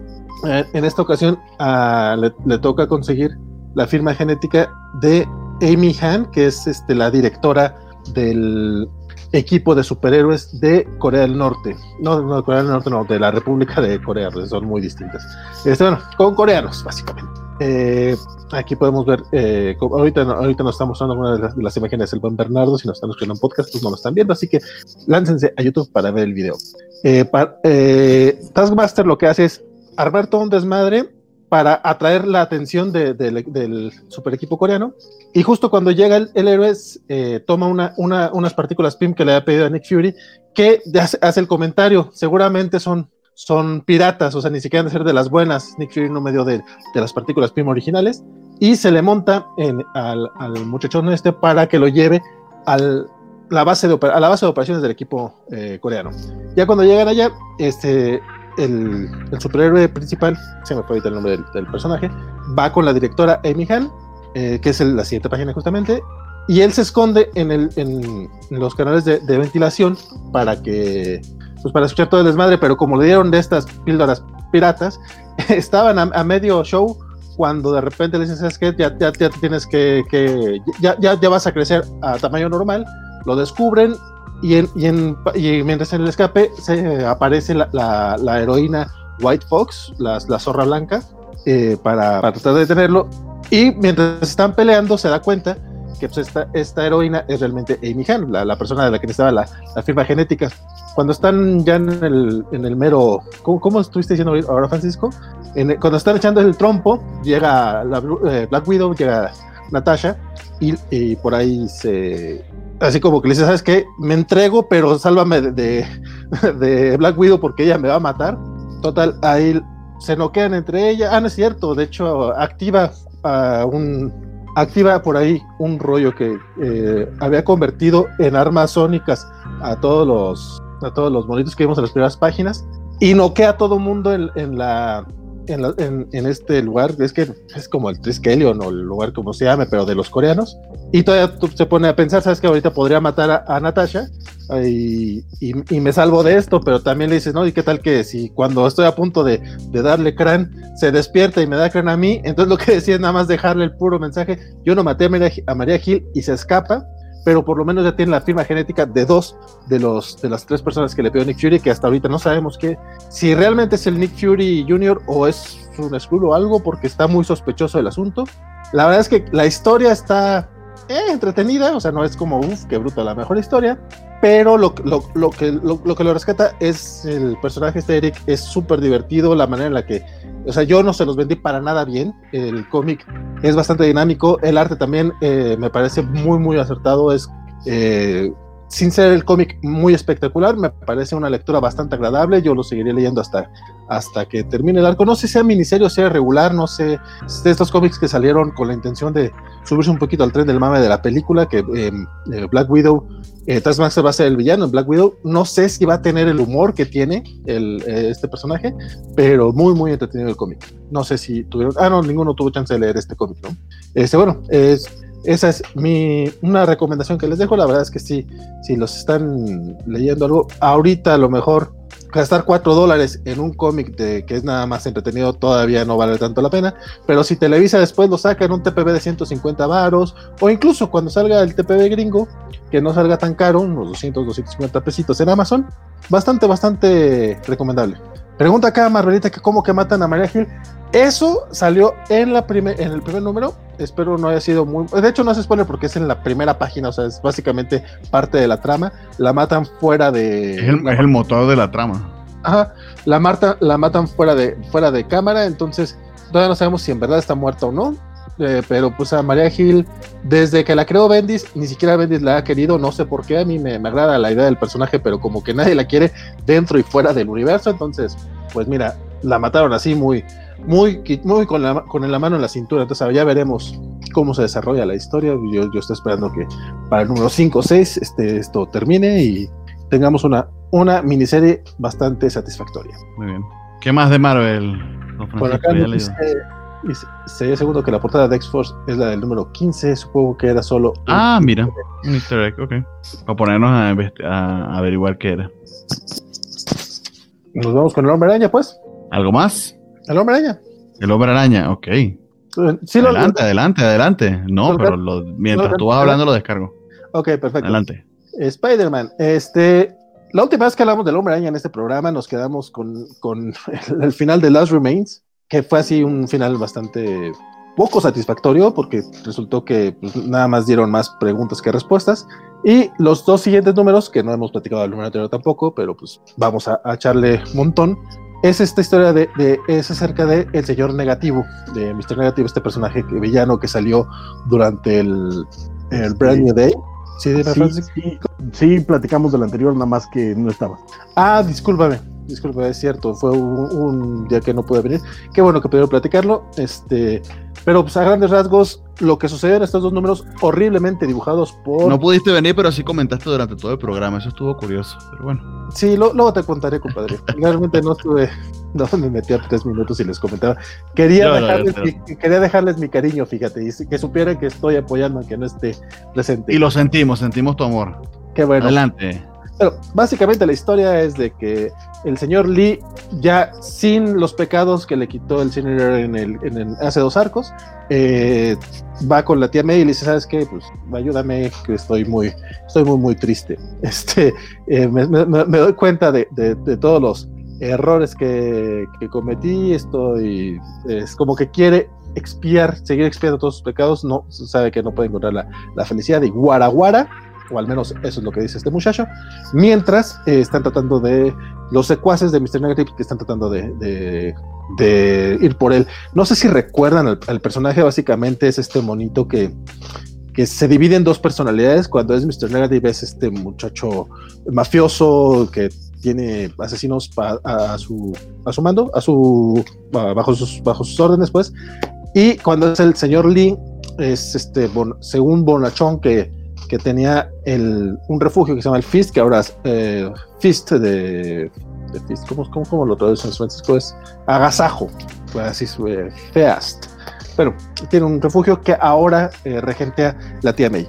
Bueno, resulta que, que va con, con, la tía May y pues es que realmente lo único que pasa es que lo, bajo las órdenes de Kimpin van este el Kimpin y el Mr. Negative hacen un acuerdo para que cuando el señor Lee esté ah, controlando el cuerpo del personaje, pues vayan por él y lo convierta otra vez en el señor negativo y le puedan dar eh, espacios eh, del, crimen organizado en Nueva York, donde Wilson Fisk es alcalde, que de hecho está muy raro como aquí estamos viendo esta parte y luego Wilson Fisk también lo vemos luego en Daredevil. Sin embargo, a la par, eh, Peter Parker va a casa de Liz Allen a, a, ver qué onda con Harry, que dónde está y pues a tratar de convencerla pues de que Harry volvió a las andadas, de que otra vez es un villano y bla bla. Mientras está platicando con eso, llega Norman Osborn a la, a la, a la casa, por ahí se discuten un ratito y al final se queda Norman platicando con su nieto, con Normie y con Liz Allen y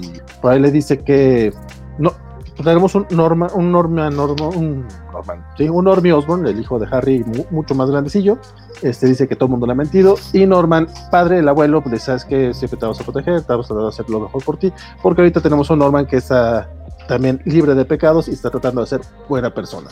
Mientras esa trama se desarrolla, que ahorita no va a ningún lado, la de Mr. Negative concluye justamente en que está de, eh, ya, eh, está platicando con Wilson Fisk y le dice, ¿sabes qué? Pues ya, ya estoy, ya, ya estoy libre, tú dijiste que me vas a dar Chinatown y otros cuantos lugarcitos así, así para regentear. Y sí, sí, te los voy a dar, pero también te voy a pedir que vayas por el mono de Jade que está oculto. Bueno, no, no es el mono de Jade, sino, pero sí es un artefacto místico que no solamente está mandando a Mr. Negari para que se encargue de eso, sino también a toda esta horda de villanos que vimos en la última página que ya nos gustó el buen Bernardo a través del canal de YouTube. Eh, los dos cómics, aparte de que digo que están horriblemente dibujados, la verdad es que eh, qué bueno que fue un arco corto, bueno, al menos creo que es un arco corto, porque ya, ya se resolvió la parte de Mr. Negative. Muy, muy aburrido, muy aburrido, la verdad. No, no, es que, no es que pase nada. Las pequeñas escenas de acción, justamente les falta dinamismo. Eh, incluso incluso diría que las, eh, que, eh, las portadas que hace Mark Bagley están muy, muy de flojera, o sea, ni siquiera las portadas son como para que llame la atención. Qué triste porque ahorita con Patrick Gleason supuestamente en el título de la araña, pues tenemos otros dibujantes que no están a la altura y pues tenemos solo un par de cómics de, de, relleno que no, no llevan a, a, gran cosa. O sea, sí, sí avanza la trama, pero como que más bien avanza más que el desarrollo de personajes son cosas que, ah, necesito que pase esto y esto y esto para lo que vamos a hacer en el siguiente arco. Nick Spencer eh, sigue siendo, sigue, sigue escribiendo este cómic que a veces uno lee más, bueno, yo en mi caso lo leo más por costumbre que por otra cosa. No sé si alguien tuvo chance de leerlo, quiero opinar algo, digo ya que leyeron el número anterior. Sí, coincido. Eh, parte de, del problema, fíjate que eh, por cosas de, la vida esta semana medio me puse a repasar algunos de los Epic Collections que tenía de Amazing Spider-Man. Eh, y eh, me di cuenta de que de pronto. Eh, y yo sé que hay gente a la que esto no le gusta, ¿no? Sobre todo a los que terminaron siendo muy fans de Maximum Carnage y la saga de Clone, Pero en general, este parte de lo bonito de, Spidey es que en medio de las peleas había muchísimo drama interpersonal. No, de pronto sabían ponerte un número eh, eh, autoconclusivo o dos en los que se enfocaban más en la vida de Peter Parker, en su familia, en que se estaba peleando con su tía, en que si tenía que reconciliarse con algún amigo, eh, o incluso enfocados enteramente en Harry Osborn o en May Parker o cosas por el estilo, pero bien eh, bien contados porque hacían que te involucraras con el personaje, ¿no? Y un poco creo que el grave problema que está teniendo Spencer es que pasa de estas mega sagas donde la vida de Peter está en peligro y todo va a cambiar y no sé qué, y los números en medio son del hombre araña, o sea, en realidad no vemos el, efecto que tienen estos conflictos con, con Peter Parker, que es el motor de, de la historia, ¿no? En el número anterior, como mencionas, de pronto va Peter a ver a Liz Osborn y es un conflicto que dura tres páginas, no llega nada, no, no hay ni siquiera este, este momento de, eh, perdón, de verdadero drama y ya estás con él que se tiene que ir a pelear con estos ninjas para que están atacando el, eh, el comedor de, de, la tía May, ¿no? Este, el arte, como dices, también no, no, no frula. Hay momentos en los que incluso la tía May parece este, parece eh, cualquier otra de las mujeres que se aparecen en el cómic. O sea, ves a Liz Allen y a, a, la tía May y son intercambiables, ¿no? Este, ah, sí. sí, sí, eh, o sea, en general, no, no, no, no, no levanta el cómic. Eh, de hecho, yo diría que es un bajón. O sea, sí, muy cañón. O sea, de hecho, incluso hasta esos momentos bonitos que a mí me gustaban de Spencer, de humor, eh, de, los personajes, por ejemplo, de nuevo, el los dos numeritos en, el bar de los villanos entre con Boomerang oh. y, Peter eh, me gustaron mucho. Este, y de pronto ya se volvió esta cosa como súper seria, súper pesada, este, que no avanza, no avanza, porque además yo ahí sí siento contigo, no avanza la trama. o sea, te, siguen soltando hilos, pero no amarra ninguno, ni camina ninguno. Eh, la tableta esta, eh, la, la, Stone Tablet, es una tableta que apareció ah, a, finales, salió por ahí en una historia a finales de los 60, este, es donde, donde aparece Silvermane por primera vez, además. Sabes que yo lo ubico de la caricatura de los 90, claro. esa, esa es, esa es, pero es una historia viejísima, ¿no? Y aquí te ah, son dos tabletas y las tienen que unir y o sea, no sé, no, no. Es el no, de Jade, te digo. Exacto. De, de, pronto me pasa, no sé si, si, si alguna vez he comentado mi, anécdota que de pronto este Chuck Austin metía a, Cyclops en, su Sonkan y X-Men y cuando llegaba a, a, ojearlos o a leerlos decía, ¿cómo extraño al, Cyclops que está saliendo en Astonishing X-Men, man? Y me está pasando exactamente lo mismo con, el Kingpin, porque cada vez que aparece en Amazing Spider-Man, digo, ¿por qué diablos no es el mismo Kingpin que aparece en Daredevil? No, lo que está haciendo Starsky para ya unir con, el siguiente cómic, este, con Kingpin en Daredevil es espectacular y aquí, híjole, qué maltratada le están dando al, rey del crimen, la verdad. En general no, no, no, no lo recomiendo, no lo recomiendo ahorita, no lo recomiendo suelto, no lo recomiendo en TP, simplemente no, no lo recomiendo. Lo cual es lamentable porque es Spidey. Sí, no, nada más una aclaración. O sea, yo cuando dije que avanzaba la trama, más bien, si me corregí, dije lo que está avanzando son eh, situaciones que necesita Spencer para el siguiente arco, que es en este caso que Mr. Negari vuelva a, vuelva a estar ahí y ya. O sea, y que. Y si acaso. Y ya, o sea, pero sí, sí, no hay. No hay drama, no hay, no drama personal, no hay nada que te que sientes la empatía con, con Peter que, es lo que debería sentir. Exacto, que además también un poco eh, eh, sale, necesita Mr. Negative, ¿para qué? si lo va a poner a competir con, con toda la galería de villanos mafiosos del hombre araña, ¿para qué? O sea, ¿sabes? A menos que la siguiente historia sea súper personal para Mr. Negative, tienes a, a, a, The Owl, tienes a, este, a Hammerhead, tienes a Silvermane, tienes a, toda esta galería de, de, villanos eh, del hombre araña, se lo van a comer. O sea, básicamente. Bueno, me imagino que me imagino que sí va a tener algo más relevante que, que, decir con este personaje. Digo, está bonito como Spencer de repente agarra hilos de la de red de, la araña de todas las épocas, pero me gustaría que hiciera algo algo mejor con ellos, o sea, porque las, a pura referencia no, no, no, no, se, no se puede.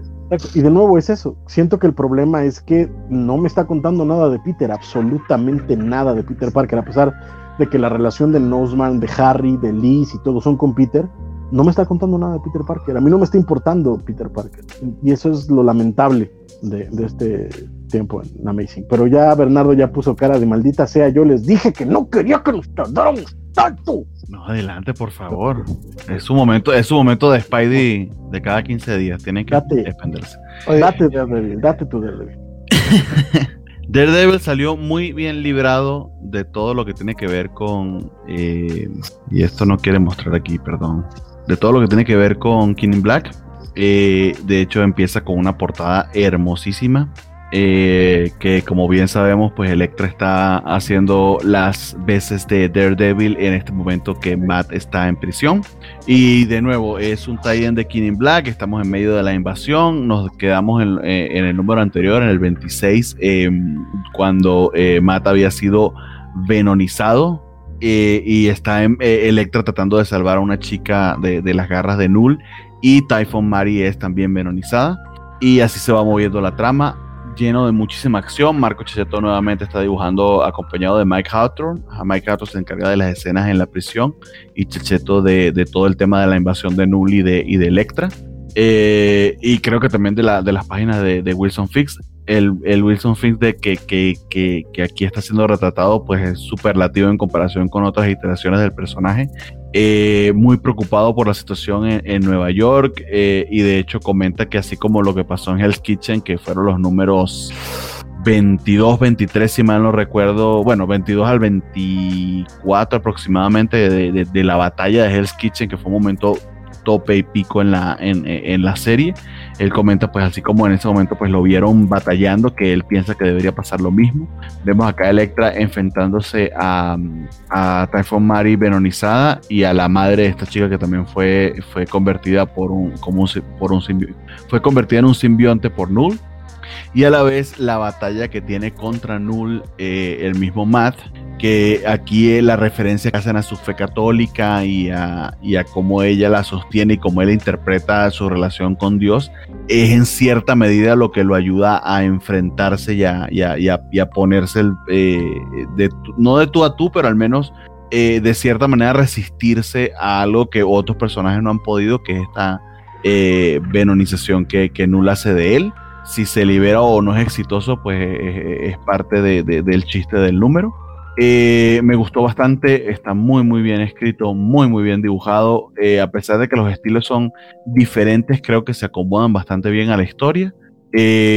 nos dejan en una especie de cliffhanger interesante al final del número sigue valiendo muchísimo la pena y nuestra preocupación que era que, que que se iba a tener que ver involucrado en todo este tema de Killing Black, él más bien lo aprovecha para avanzar su historia y para hablar de los personajes, lo cual es magistral y habla muy muy bien de, este ron en líneas generales. Francisco, imagino que tienes también tus comentarios y tus impresiones, ¿qué tal te pareció?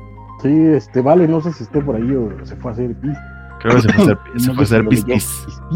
Este, sí, totalmente de acuerdo. Creo que, que la, la, fortaleza que tuvo eh, Zdarsky con el título fue agarrar esta, esta idea de, de King Black para eh, impulsar incluso para hacer más urgente ciertos conflictos de los personajes, ¿no? O sea, un poquito en el caso de Electra, enfrentarse a la realidad de lo que es ser el Daredevil de Hell's Kitchen y lo que tiene que hacer para no traicionar el, tanto la promesa que le hizo a Matt como, como a, la, a la propia gente, ¿no? Porque incluso parte del conflicto es que ella no quería eh, ser, eh, ser Daredevil, ella no quería involucrarse con la gente y de pronto termina cuidando a esta niñita eh, en medio de, de, la invasión.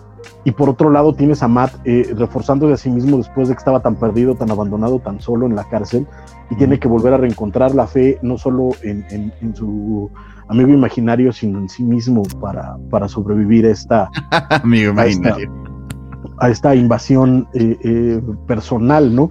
y tienes incluso a este, a este prisionero que, que dice, él, los está salvando, o sea, relájense un montón cuando llega eh, la policía a tratar de someter a Matt. Y, y, el conflicto, la verdad es que suena muy bien y además está totalmente en personaje, eso es lo hermoso, ¿no?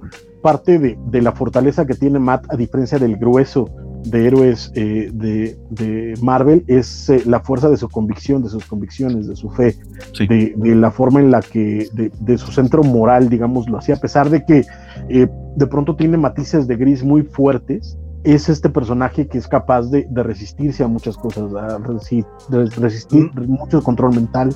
No, y que, está y que está conflictuado con su fe, es parte de la esencia de ese personaje, esa lucha de Matt Bordo porque realmente él cree, no es un gimmick. y además es, es, católico, eh, eh, tal vez no dogmático, pero devoto.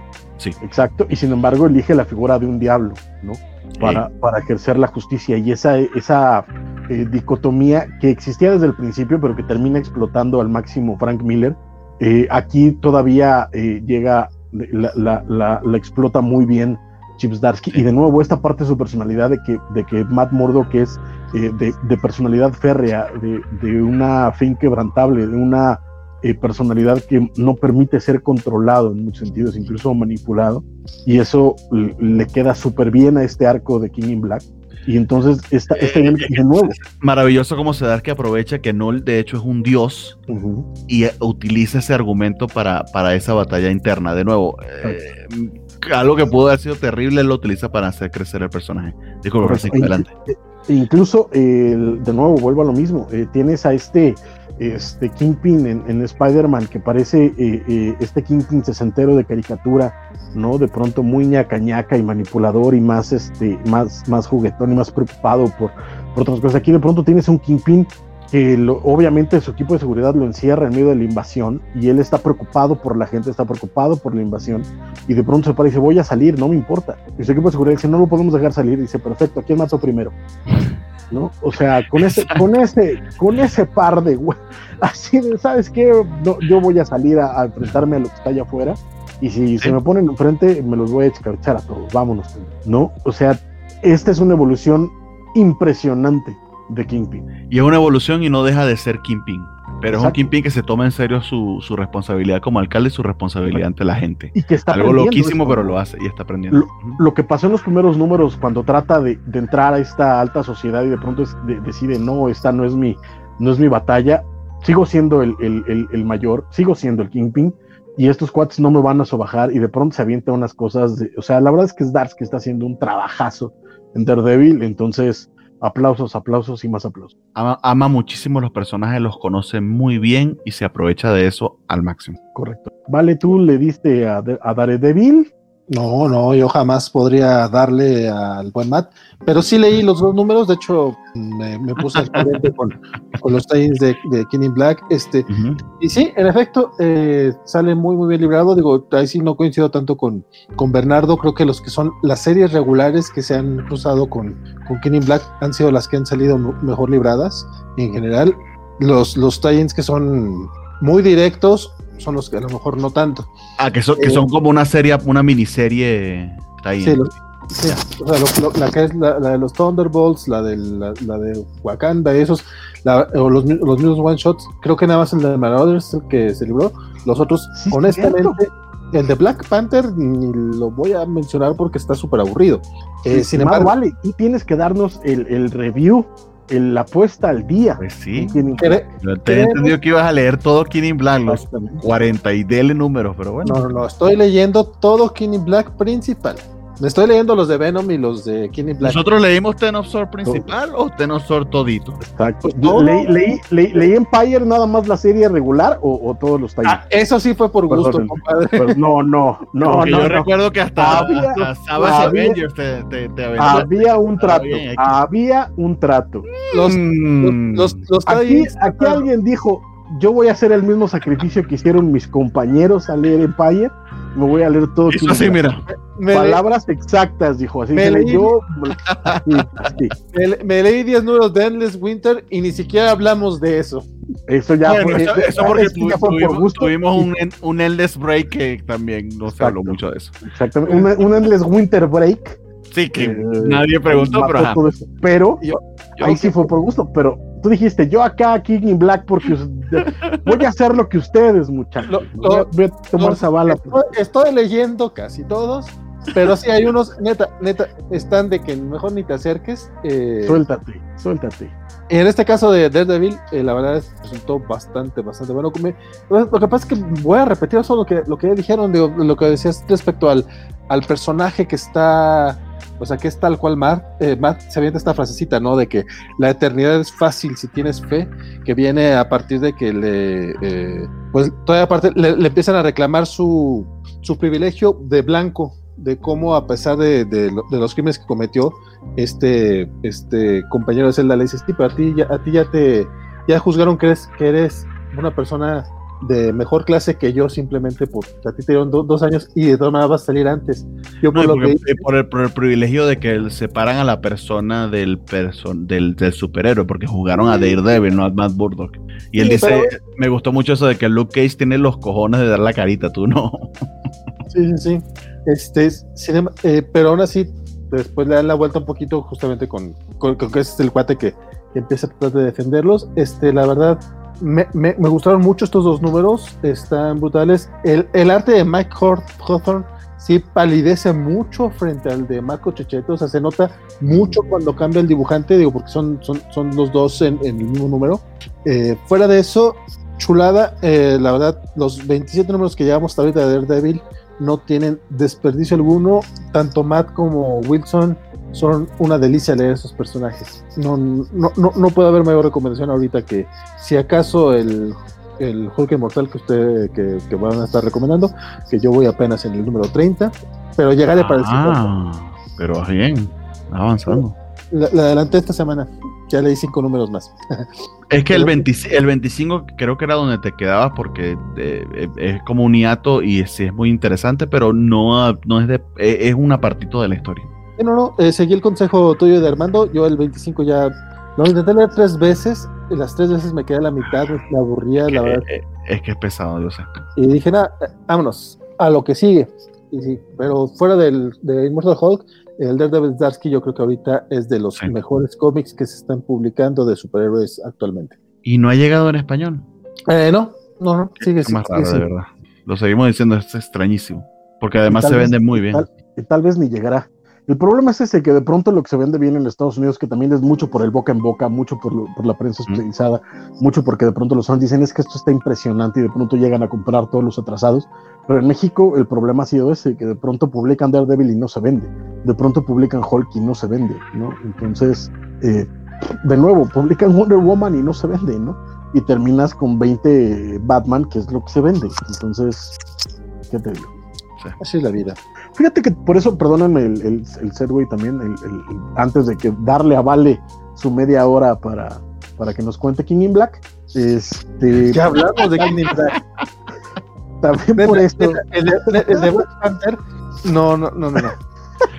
Leyó, Black King, que leyó eh, King in Black, Black Panther y no le gustó. Y ya, y dijo ya. Yo también lo, lo empecé a ojear y no me gustó mucho. Lo único que me, me dio corazoncito fue ver a, a T'Challa abrazando a Suri y pensar de que eso no lo vamos a ver más en el cine, a mí me rompió un poquito el corazón. Eso fue todo. Y que ya todos los elementos de Wakanda son tal cual los de la película. Este, pero eh, el, el, que sí me quedé con ganas de leer y que seguramente leeré después del programa, es de los cuatro fantásticos que también tuvo Tallina Kenny Black. Ese sí, ese sí, para que veas, no llegué porque dije, ay, no, mejor el de, el de Black Panther porque no vengo leyendo los cuatro fantásticos y creo que fue un error. Bueno, decía que también por eso creo que la colección de Salvat es eh, una gran oportunidad para, para, mucha gente que usualmente no compra otro tipo de títulos o no compra otros personajes de conocer buenas historias, porque la verdad es que la curaduría en general de, de Salvat, tal vez no, no en números específicos, de pronto no todos serán obras maestras, pero la curaduría en general me parece muy buena. Entonces, de pronto, para aquellos que solo han leído El Hombre Araña, Los Hombres X, la oportunidad de leer, eh, eh, por ejemplo, salió eh, una de Hulk por ahí que es bastante buena. este, los primeros del Captain America de, de Brubaker, que también son espectaculares. Este, en fin, o sea, varias, varias historias que usualmente no leerías de otros personajes, puedes darles un chance aquí y, y, disfrutarlas y entender por qué los personajes son importantes.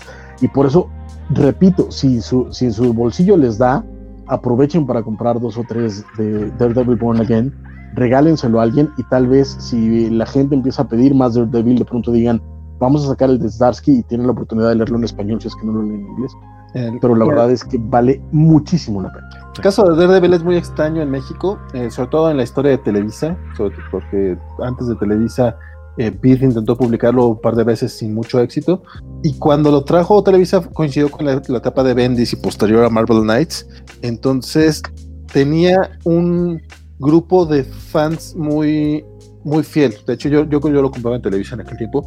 Eh, y por ahí trascendía que Giovanni Arevalo era muy, muy fan de Daredevil y como que lo sostenía a pesar de las ventas. Pues al punto de que lo pusieron en estos flipbooks eh, con Thor. Con, con, Thor, ¿no? Era chula. esos cómics para mí, en cuanto a temas monetarios, era una chulada porque venían el Daredevil de Bendis con, con Eso es el que volteaba, en una historia lo volteaba y Sí, con el Thor de, Straczynski, que al menos los primeros 8, números de Straczynski me gustaron mucho. Ya después a lo mejor no tanto, pero sí estaban muy, muy padres, eran muy baratos y tenías los, que yo consideraba los dos mejores cómics en su momento de, Marvel, los tenías en un solo cómic acá en México.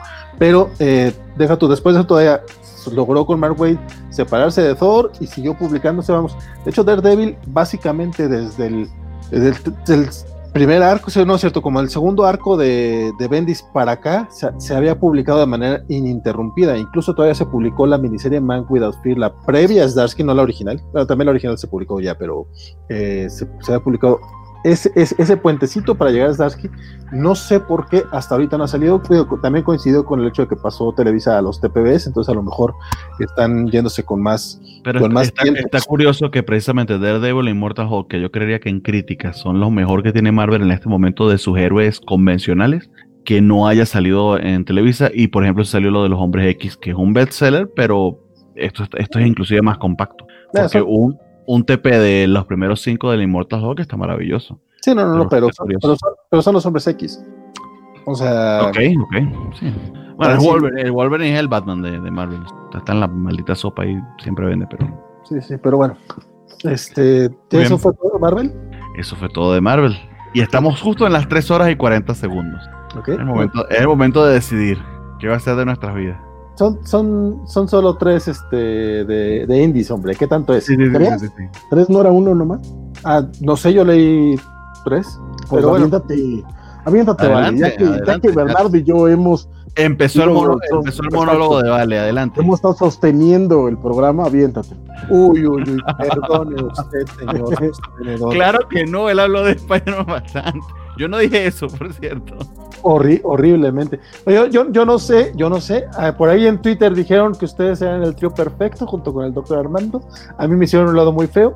¿Qué te digo? Oye, solo, voy a decir, y luego te preguntas por qué, mano.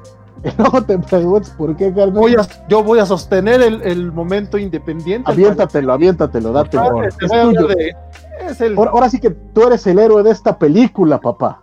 Vamos a hablar muy, muy cortamente del Kikas versus Hit Girl, que la verdad es un cómic de estos que, que leyéndolo de manera individual, eh, mes con mes, eh, son de estas cosas que súper olvidables porque pasa poco. Hay mucha acción, eso sí, hay mucha acción, pero pues no, no, no, no, no, no es como para gastarte cuatro dólares y menos cuando seguramente Panini a finales de año lo va a publicar por 100 pesos la, la, la completa. En inglés no, no es nada, nada recomendable, pero no porque sea malo, sino porque no pasa mucho, porque pues es caro. Los cómics en inglés son, son medio caritos, sobre todo las grapas. Es, está realizado por el mismo equipo creativo de Kikas, eh, que son este, Frusin y Steve Nails. Eh, aunque, aunque, tiene portada de, de, Romita Junior, ¿no? Estoy viendo. Sí, parece, sí, sí, parece de Romita Junior. No, no, aquí lo dice, que lo dice. Entonces sí. No, pues lo que pasa es que Romita Junior, pues, es creador de Kikas y de Hit Girl, entonces. Pues, claro. ¿Puedo mostrar, Valentín, ¿puedo mostrar esto o no? Sí, sí, no hay, no hay, no hay escenas de desnudos. es básicamente Patience, después de haber tenido una muy buena noche, que lo merecía la, pobre mujer. Este, el cómic en general es Kikas partiendo traseros, tal cual. Este, bueno, aquí es una pequeña escena familiar, pero después de eso se pone su máscara y va hacer lo que ha estado haciendo durante los últimos cuatro volúmenes. Sí, no, las escenas violentas están muy, muy, creo que están incluso más gráficas que lo que habíamos visto en, los tomos previos. Eh, eso, es algo muy gringo, por cierto. No puede mostrar un pezón, pero sí algo terriblemente gráfico. Sí, no, la... y les parece que es peor el pezón, en fin. Sí, básicamente. es, es, enfrentamiento básicamente contra gangsters. Este hasta que se enfrenta nuevamente. De hecho, este, aquí tenemos un segundo enfrentamiento ya entre Kikas, y Hit Girl. Después de que el primer número Hit Girl aparece hasta la última página, en el número 2 este, se encuentran al final de ese número. En el tercero tiene una pequeña pelea al final, pero se quedan así como, bueno, esto fue el primer round. Aquí tienen un segundo round que también eh, lo terminan deteniendo, pero ya se, descubre que Hit Girl cree que Kikas está, eh, que también es gangster, vamos, como, como esta nueva Kikas lo que hace es controlar a un grupo de gángsters para ir eliminando la competencia, o sea, como que utiliza el crimen para acabar con el crimen. Este, ella quiere como salvaguardar el nombre de su amigo Kikas y por eso es que le está peleando. Eh, se quedan así como que no, no, no, yo no, yo no soy gángster, pero pues, sabes que nos vamos a ver a la salida, eh, a la salida de la escuela. Literalmente le dice pon un lugar y fecha y dice mañana a tal, a tal hora nos, nos vamos allá a partir el, el hocico y concluye este número. Eh, te digo, lo, que pasa, pasa muy, muy rápido, o sea, es, poco lo, que sucede. Eh, ya, ya, pusiste la última página que básicamente va a sumar a, a, un, a María, un personaje que ya, que ya hemos visto. No sabemos con qué intenciones. Este, el cómic es acción, acción, acción, un poquito de, eh, momento familiar, eh, y es un cómic de Kikas más que otra cosa.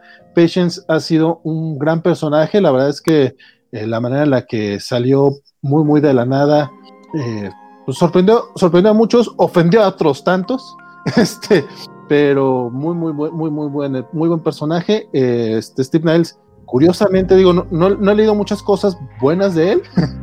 pero el Kikas ha sido una lectura refrescante y esta, esta miniserie que parece que va a ser el final de, esta etapa de Kikas y Hit eh, está por lo menos entretenida, pero con el con el entendido que se está leyendo, se va a leer mucho mejor los cinco números de, golpe porque es un cómic que trae más, más acción que palabras y que se lee rapidísimo.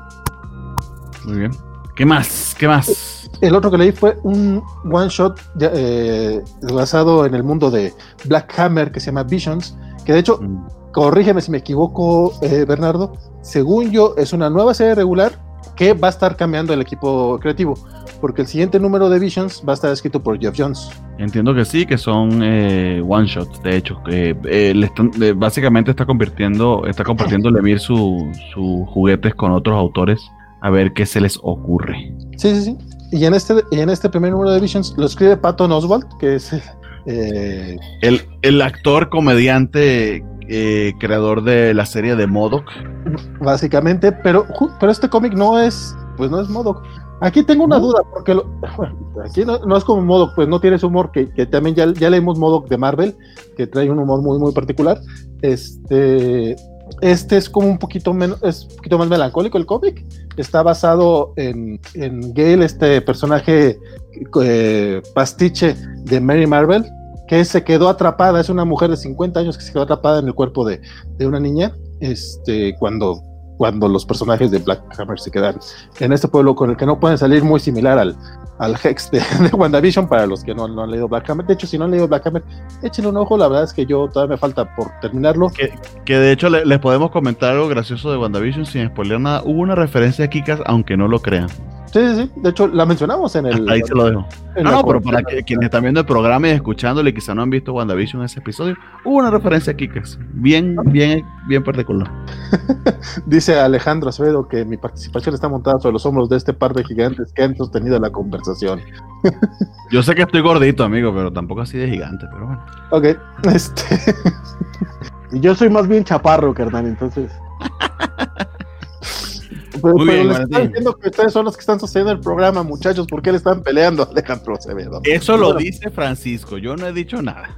Este, este número eh, está muy curioso porque no me queda claro el crossover con Ghost World porque básicamente tenemos todos los personajes que son. Ajá, exactamente. según yo son pastiches, porque de hecho tienen otros nombres, no son, no, son los mismos personajes de, del cómic que después se hizo película, que de hecho interpretado por Scarlett Johansson. Este no, son, pero son.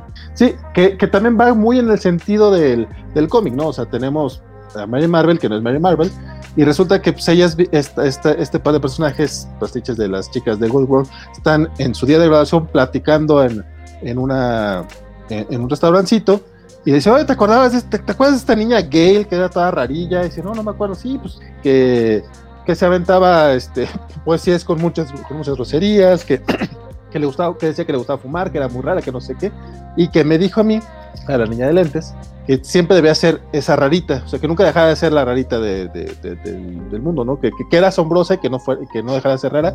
dice, no, es que tú no eres rara, le dice su amiga, y básicamente, a partir de ahí sale, sale un poquito la pelea. Y recuerdan cómo llegó un momento en que eh, Gail dejó de asistir. Después se acuerdan de que unos años después llegó una prima de, de Gail que estaba igualita. Entonces, como que. Pero más chiquita, supuestamente. Ah, no, no, más chica porque habían pasado tres años, pero pues Gail sigue siendo Gail, ¿no? Este, es un cómic muy de Slice of Life, de pequeños momentos de vida, este, muy, muy bonito, muy bien escrito. El arte no tengo el dato de quién es, pero también el arte me pareció bastante acorde a lo que hemos estado viendo con en Black Hammer. Muy bonito cómic. Mm, Pink Ops es el arte. Autoconclusivo, muy bueno, muy bueno, la verdad. Este, digo, no, eh, sí tiene una resolución, no sé si nos la aventamos, digo, porque es un, cómic con conclusión, mejor, mejor echen un ojo. Si no han leído Black Hammer, creo que es un buen acercamiento del tono de los cómics. Este, Si bien eh, está un poco alejado, es, más como pues, no, spin-off, por así decirlo, está alrededor de, no, no, no, no, no conoces mucho a los personajes, sí aparecen por ahí este el, que es más o menos como Visión y la que es la, bruja, no, no la bruja secreta, pero la bruja del, de, de Black Hammer, pero son como apariciones muy puntuales, es más sobre el efecto que tiene que tienen en las personas del pueblo cómic muy, muy bonito, si acaso, eh, pues eso es como, un buen acercamiento a lo que es el mundo de Black Hammer. Les, decía, yo no lo he terminado, yo me puse apenas a leerlo ahora en diciembre, tuve chance de, darle a los tomos que tenía, este... Y de hecho, digo tenía porque los tenía en TPB y ya los, ya los vendí porque voy a comprarme Library Edition. Chulada, de, chulada que es Black Hammer y este, y este cómic está pues muy, muy recomendable. yo, yo, que no soy muy experto en Black Hammer, lo disfruté bastante porque está muy bien escrito. O sea, este, señor Patton Oswalt sí, sí como que le sabe a eso de los cómics, o no sé si lo ayudaron acá. Eh, y de, las interacciones que le hemos visto a él escribiendo, porque hizo esto e hizo una pequeña historia en uno de esos infinitos tie-ins de, de, Dark Knights. Eh, ese sí no, no nos gustó tanto, si mal no recuerdo a ustedes no les agradó tanto. Pero tanto lo que está haciendo aquí como lo que hizo en modo a mí me, me, ha gustado y este en particular está bien redondito, es un one shot, tiene principio, fin y conclusión. Y sí, de alguna manera está relacionado con, con Ghost World pero de la referencia es súper, súper directa. A mí me gustó bastante, me gustó la interacción entre los personajes, cómo fluye el guion y cómo está el dibujo. En líneas generales, sí lo recomendaría. No sé si Francisco tuvo oportunidad de echarle un ojo. Creo que no. Sí, no, de hecho, Francisco le, leyó el otro, el de Kyle Higgins, que también tuvimos chance de leer. Este, que, ¿cómo se llama? Se llama Radiant Black, si no estoy mal. Yo por alguna razón les dije Black Hole o Black Love, algo así. Nada que ver. Radiant eh, Black es de, de Image, ¿no? Ajá, Radiant Black. Fíjate que este cómic a mí me causó un poquito de conflicto porque me gustó mucho cómo empezó. Yo lo, lo, lo, agarré por la portada, o sea, y porque era un número uno, y dije, ok, es un número uno, vamos a, vamos a checarlo. La, portada está bellísima, de verdad. Sí, sí, sí. Y dije, pues se, se, ve atractiva, tiene colores. De hecho, el banner de los cómics de la semana está basado en la paleta de colores de, Radiant Black. Me, me, me, agradó, dije, pues llamativa, vamos a echarle un ojo. Y empieza de, de, una manera que no tiene absolutamente nada que ver con la portada. Es, eh, conocemos a esta persona que está, que tiene una deuda impagable de 38 mil dólares y está tratando de conseguir un crédito que obviamente no se lo dan porque dice, güey, o sea, pues que no, no tienes dinero para pagar y si, si, tuviera dinero para pagar no estaría pidiendo un crédito. Vamos, Pero imagínate, una deuda de 700 mil pesos y tiene mil en la cuenta. está grave el hombre. Sí, bueno, en este caso está un poquito más exagerado, pero todos hemos pasado por ese momento de, oye, pues necesito un préstamo para tener dinero. Sí, pero si no tienes dinero no te puedo prestar. Este, y él, es un escritor y termina eh, regresando a casa de sus padres. Yo por ahí está esta pequeña interacción de que dice a la mamá, ah, me da mucho gusto que regreses aunque sea temporal, te da gusto que fracase, mamá. O sea, sí es como, mira, no, no hay manera de no empatizar con este muchachón. Este, por ahí está él batallando con, con, esta situación, se acerca a Marshall, no me quedo claro, ¿es amigo o es hermano? Amigo, ¿verdad? Amigo, entendí yo, de, de, la secundaria. Que le dice, oye, vente, pues pues mira, qué mala onda que te pasó esto, pero pues vamos, vamos, a, vamos a echar uno, unos alcoholitos para, para que me cuentes cómo has estado. Le platica de la deuda y tal, le dice, bueno, ¿qué dijeron tus papás? Pues todavía no les... 38 mil, le dice, sí, esto estuvo gracioso. no, no, pero el, baja de cuando le dice, ¿y qué dijeron tus papás? Y nomás se le cae y dice, güey, no le has dicho a tus papás. Este, también algo con lo que cualquiera podría empatizar un poquito. Creo que le dice que, su, que su, ellos no tienen para pagar eso y que su papá se ofende cuando, cuando ve que una cerveza cuesta 12 dólares. Y le dice, de, sí, con razón tienes 38 mil en deuda, toma cerveza de 12 dólares, no mames. Yo no tengo idea cuánto cuesta una cerveza normalmente en Estados Unidos, pero también me parece ofensivo que alguien pague 12 dólares por una cerveza. Pero bueno, sí, es, uno de los mejores diálogos. Fíjate que Kyle Higgins, eh, a mí no me gustó mucho su Nightwing y ahora sí, sí tuvo como, tuvo, le, fue bien. O sea, vamos, tenía buena crítica. Yo no era muy fan de, de su cómic. Esto, me gustó toda esta parte, toda esta primera parte es como muy, muy normal, muy real, hasta que de repente se encuentra con un pequeño uh, agujero negro, un mini agujero negro que, el, su personaje principal toca, y de repente tiene estos poderes y, se convierte en algo muy extraño, o sea, el cómic de repente da un giro en el tono porque está aprendiendo a que puede volar y por ahí tiene problemas con unos policías que también los, los manda a volar y de repente es como, ok, que esto hacia dónde va, dónde quedó mi, mi cómic del fracasado que realmente quería leer. Este, y al final, y al final dijimos que no vamos a platicar los finales todavía, pero a grandes rasgos me gustó mucho la primera mitad del cómic, la segunda mitad me pareció un poco genérica, pero la verdad es que es cuando recordé de repente, ah, sí, ya me acordé que empecé a leerlo por la portada donde salía este, este, este superhéroe, entonces como que pues muy mal de mi parte no esperar que sucediera esto. Y y ya, o sea, es... No, te digo que no, creo que olviden el principio porque de hecho eso que le ocurre, lo sobrenatural y todo ese tema de que se convierte en el superhéroe, termina siendo, en esas últimas reflexiones con su amigo, termina siendo eh, incidental y su sensación de ser un fracaso tiene bastante que ver con, con, la historia. Es una persona que está en una situación muy, muy difícil, que se consigue con estos poderes extraordinarios, pero precisamente porque está en esa situación en la que parece que él mismo se llevó por las decisiones que tomó, eh, se siente bastante conflictuado. Entonces, si va a ser un superhéroe o una persona con poderes, que no lo sabemos, no lo dicen, va a ser una persona marcada por esa situación personal. Entonces lo que te establecieron en la, en la primera mitad del cómic sí tiene bastante que ver con el tono que va a tener la historia ahora en adelante, aunque sabemos muy poco de eso que le sucedió, literal solamente le sucedió. No, no, seguramente sí, sí va, va a pasar, pero en este, en este primer cómic, que es lo único que hemos leído, sí sentí que de repente venía leyendo una historia sobre un fracasado simpaticón y de repente me la convirtieron en historia de superhéroes. digo, ya veremos, obviamente es apenas el primer número. Eh, sí, me parecen interesantes los personajes como para seguirlos leyendo. Ya veremos al final del primer arco o de la historia, no sé si va a ser nada más una, una historia corta eh, si, si, valdrá o no la pena luego leerlo ya en un recopilado. Mm. Pues, Francisco, si lo leíste, cuéntanos a ti qué te pareció, compadre. A mí me conflictúa por tres eh, razones. Uno, soy fan a muerte del cómic de superhéroes. Eso eh, creo que es, es, claro para cualquiera que me conozca y que me haya escuchado ya en este programa durante por lo menos más de tres programas. Adoro el cómic de superhéroes. Este, y este pues es, termina siendo un cómic de origen eh, totalmente genérico, lo cual no tendría nada de malo, pero ya vivimos en un mundo post-invincibles, por ejemplo, post-invincible, perdón, eh, invencible, eh, donde eh, este tipo de orígenes tan así, tan, tan, incluso me atrevo a decir tan planito, ya no se leen tan bien, ya, mm. ya les hace falta algo más, sobre todo en la industria norteamericana. Entonces eso me deja, me deja sabor porque esa es la otra parte que me conflictúa. Se nota que es un trabajo muy personal por parte del autor.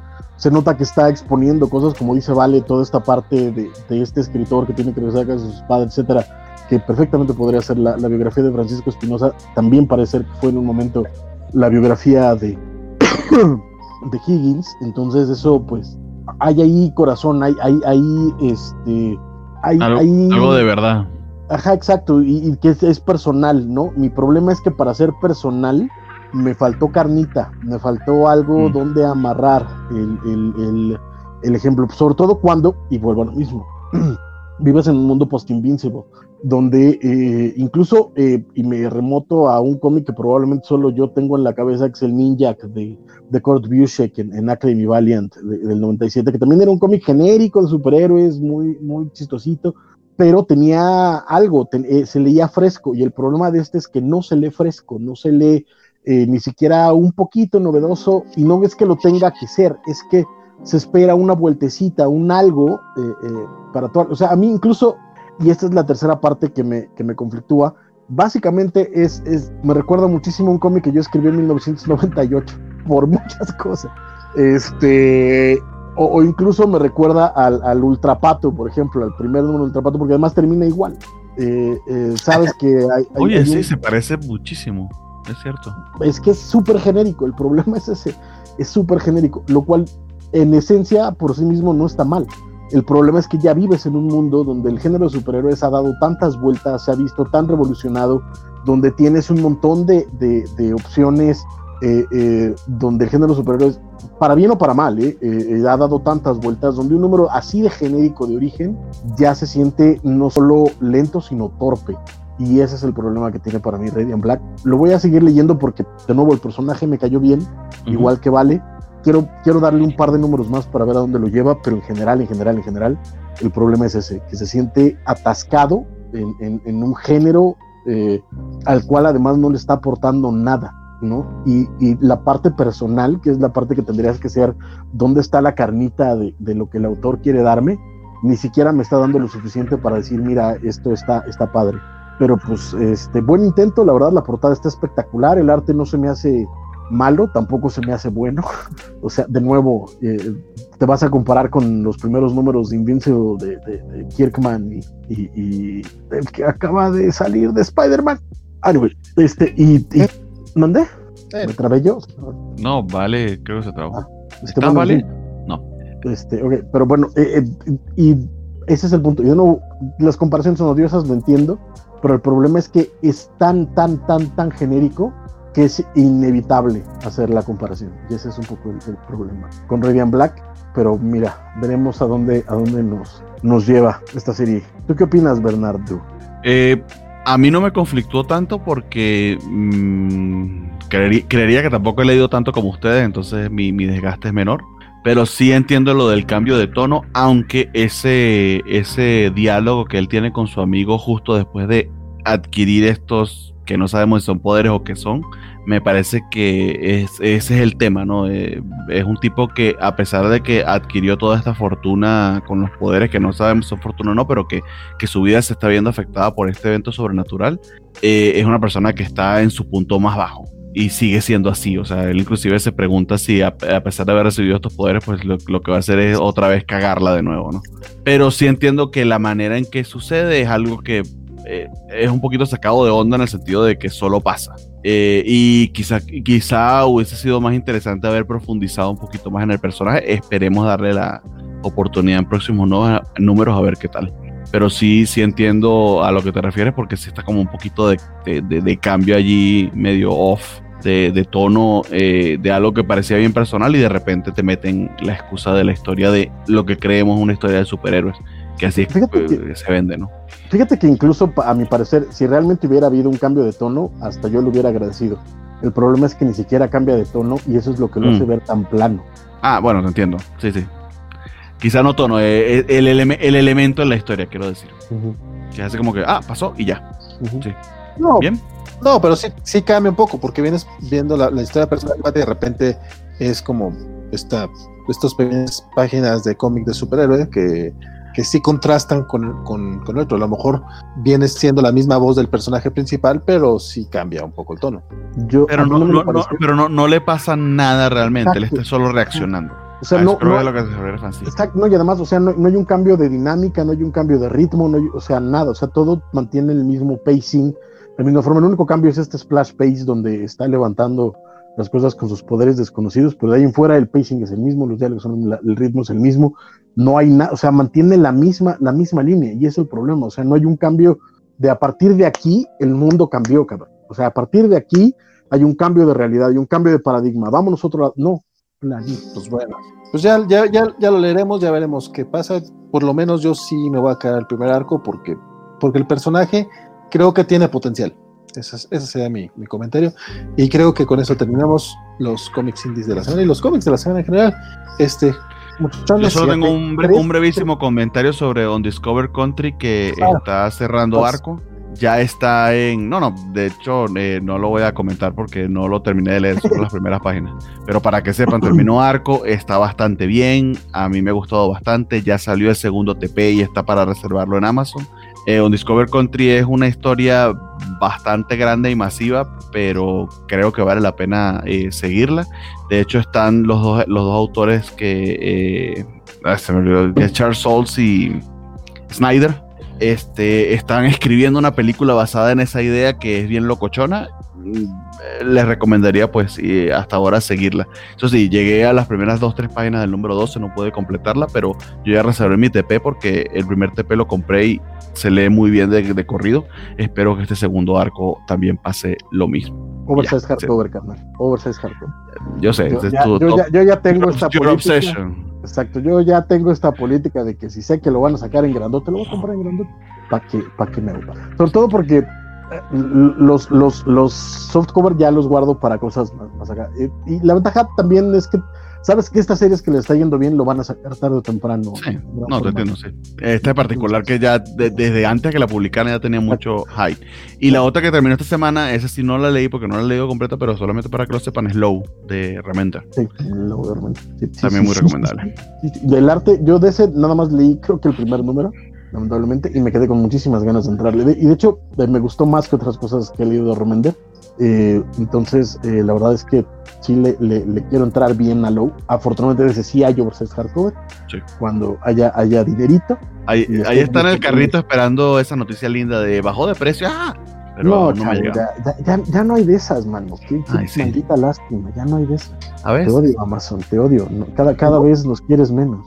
No sé, yo, yo, yo compré el Library Edition Saga, el volumen 3, por 500 pesitos, compadre. ¿Qué te digo? Sí pasa. Crean, niños, pueden despedir un deseo a una estrella. Yo también, pero de pronto ya, ya no hay tantos como antes, ¿sabes? O sea, antes había un estándar de que un, un, un TP, un hardcover estaban en estándar, en un descuento de un 20%, 25%, mínimo y ahorita ya el mínimo, el, el, estándar es 10%, si te va bien. Si no es que te lo dejan caer a precio. Con, todo y que el dólar bajó un poquito hace unos meses, yo no, yo no vi eso reflejado en las cosas de Estados Unidos, desafortunadamente. Correcto. Si de pronto, de, pronto hay ahí un ofertón loco, este, eh, lo sabe porque le pasé el chisme, me compré el de, el de House of X, eh, Power of Ten, eh, de que por dos horas estuvo como en 600 pesos y dije, ¿sabes qué? Ahorita. bien, a, Valentín sí, a mí no me dicen nada, pero ok. Pues porque no te hablaba entonces, ¿cuándo fue, Vale? ¿Como en octubre? Ya fue como... ah, no, me, no me hablaba en octubre, ok. Pues es que no me hablabas, carnal, o sea, ahí estábamos en Twitter, pero no me hablabas. señor gato. Me voy a salir, me voy a poner el gato. Exacto. de hecho, en diciembre yo me, me compré el Absolute de Kingdom Come que realmente no lo necesitaba, pero estaban 600 pesos el Absolute y dije, no hablemos de necesidades porque... ¿Quién soy yo para nada de lo que gastamos nuestro bien o mal habido dinero es necesario, pero qué bonito se siente, man. Muchas gracias media hora menos que la anterior. Esperemos que la próxima semana regresemos a las. Ya Bernardo puede hacer. Esperemos que no tenga que hacer acrobacias con el audio para subirlo a Anchor. Yo esperaría que sí. ¿Puedo, ¿puedo explicarle a nuestro escucha acerca de Supergirl, Bernardo? Para Por favor, adelante. De aquí lo vamos a cortar. Gracias, nos vemos la semana que viene. Adelante. Últimos comentarios, este, digan lo que, lo que quieran sacar de su roco pecho, redes sociales, eh, anuncios parroquiales, Empezamos con Bernardo, que es el que está en la orilla. Ah, ok. O sea, estás en la orilla acá, güey. No, bueno, aquí, aquí, aquí, tienes que hacer al revés aquí para que hagamos. Mira, la ventaja es que yo le hago. Ah, ah. pues sí. Eh, a los que están escuchándonos en audio no entendieron nada de eso. Eh, voy a ver si edito esos 10 segundos. eh, no, nada, estoy en Twitter como Bartek, allí pueden seguirme. Me, uno de mis propósitos de año fue ver mucho más anime y em, me empezó esta temporada bien, bien pesadita. Estoy viendo 18 animes al mismo tiempo y de alguna manera lo estoy logrando. Eh, de hecho, voy ahorita a ver Jujutsu Kaisen, el episodio de esta semana, que, espero esté, esté, bueno porque sí tiene sus altibajos. Pero han habido joyitas muy, muy interesantes. Eh, Promise Neverland está muy bueno. Eh, hay uno que está en Funimation que se llama Jorimilla, es un anime romántico, está muy muy lindo. Eh, si quieren saber qué estoy viendo, etcétera, pues lo estoy publicando en Twitter con links a mi anime list y si quieren discutir y conversar al respecto, más que, más que eh, bienvenidos a los que quieran meterse a Otakoge, pero que sí se bañen. Estamos en eso, esta, esta temporada. Eso, Francisco. Pues muchas gracias a quienes estén con nosotros y nos aguantan tres horas y media, por Dios de mi vida. Este, a mí me encuentran en Facebook como Francisco Espinos de Stand en Twitter e Instagram como Blackpack05. El día de mañana no va a haber eh, Star Trek Plus porque parece que hay oh. un, asunto, pero en dos semanas regresaremos a seguir platicando de eh, cosas en, de Star Trek. Búsquenos en Facebook como eh, Star Trek Plus eh, y denle like a esa paginita para que tengamos más gente que nos haga caso. Guarden ese nombre, guarden ese nombre de Star Trek Plus porque creo que si saca, si saca, un servicio de streaming, después ustedes lo pueden vender. Tiene futuro, tiene futuro. El, Plus es, tiene futuro. Sí. Eh, se, lo, se lo copié cuando en México, tú no estás por aquí probablemente, pero en México hubo una, un tiempo donde todos los cines eran Plus y todo ah, lo que hacían era subirle a todo al cine. Ajá, el, el Real Cinema Plus. solo, solo es más caro. y, le subían a todo al audio porque ni siquiera estaba bien ecualizado el maldito sonido. era, era una chulada esa época del cine a principios de los 90. Pero, de nuevo, muchas gracias a todos. Este, ojalá lean más cómics, coméntenos, compártanos. Les voy a pedir ese, ese enorme favor a todos en Facebook, en YouTube. Necesitamos que nos hagan el paro, inviten a sus amigos, aunque sea nada más para que le den like para que nos comenten algo, porque necesitamos que haya interacciones en las redes sociales para que la gente nos pele y las redes sociales digan estos muchachos valen la pena y podamos tener más cosas para ustedes. Y ya. Eh, eso que dijo Francisco es muy cierto. La verdad es que agradecemos todas las interacciones. Este, si pueden compartir el, el, video si les gusta, pues háganselo saber a la gente porque luego de repente llegan y nos dicen que por qué subimos memes de Gina Carano y no hablamos de cómics. Y es como, muchachos, todos los viernes tenemos tres horas de cómics de la semana, lo más actualizado posible. O hasta cuatro. O hasta cuatro. Los lunes incluso nos ponemos a hablar de los cómics que, que, que están en español en ñoñonautas. O sea, echen un ojo a lo que estamos haciendo en la covacha compártanlo, la verdad es que lo agradecemos mucho. Y recuerden seguirnos en nuestras redes sociales, estamos en Facebook, Twitter, Instagram, YouTube, TikTok, eh, Twitch y, Discord. Nos encuentran como la Covacha MX, tratamos de subir contenido en todas las redes, de distintas personas estamos eh, trabajando en ello. Este, y pues vean todos los programas que tenemos, la barra de programas que tenemos en YouTube. La verdad es que está muy, muy variada. Tenemos ñoño todos los lunes, eh, covacheando los martes para hablar acerca de, pues, de esas, de la nostalgia noventera más que otra cosa. Los miércoles tenemos las noticias, donde un grupo variado de cobachos, pues nos ponemos a platicar de las notas más relevantes de la semana. Las notas obviamente, las que nos interesan a nosotros. De hecho, esta semana nos acompañó el buen Francisco Espinosa. Este, el jueves tenemos los unboxings con el tío Juanjo, que esta semana no hubo unboxing, pero sí hubo consejos de dónde comprar tus figuras en mercado secundario. Los viernes tenemos WandaVision, la cobacharla, donde hablamos acerca de el cómic, el episodio más reciente de en este caso es de WandaVision. Si nos están escuchando en un momento en que no hay WandaVision, pues seguramente vamos a estar hablando de Falcon and Winter Soldier, de Loki, o de la, de la, de Invincible, o de cualquier. Invincible, ajá. O de cualquier serie ñoña. Cualquier serie ñoña que esté, que esté saliendo cada semana.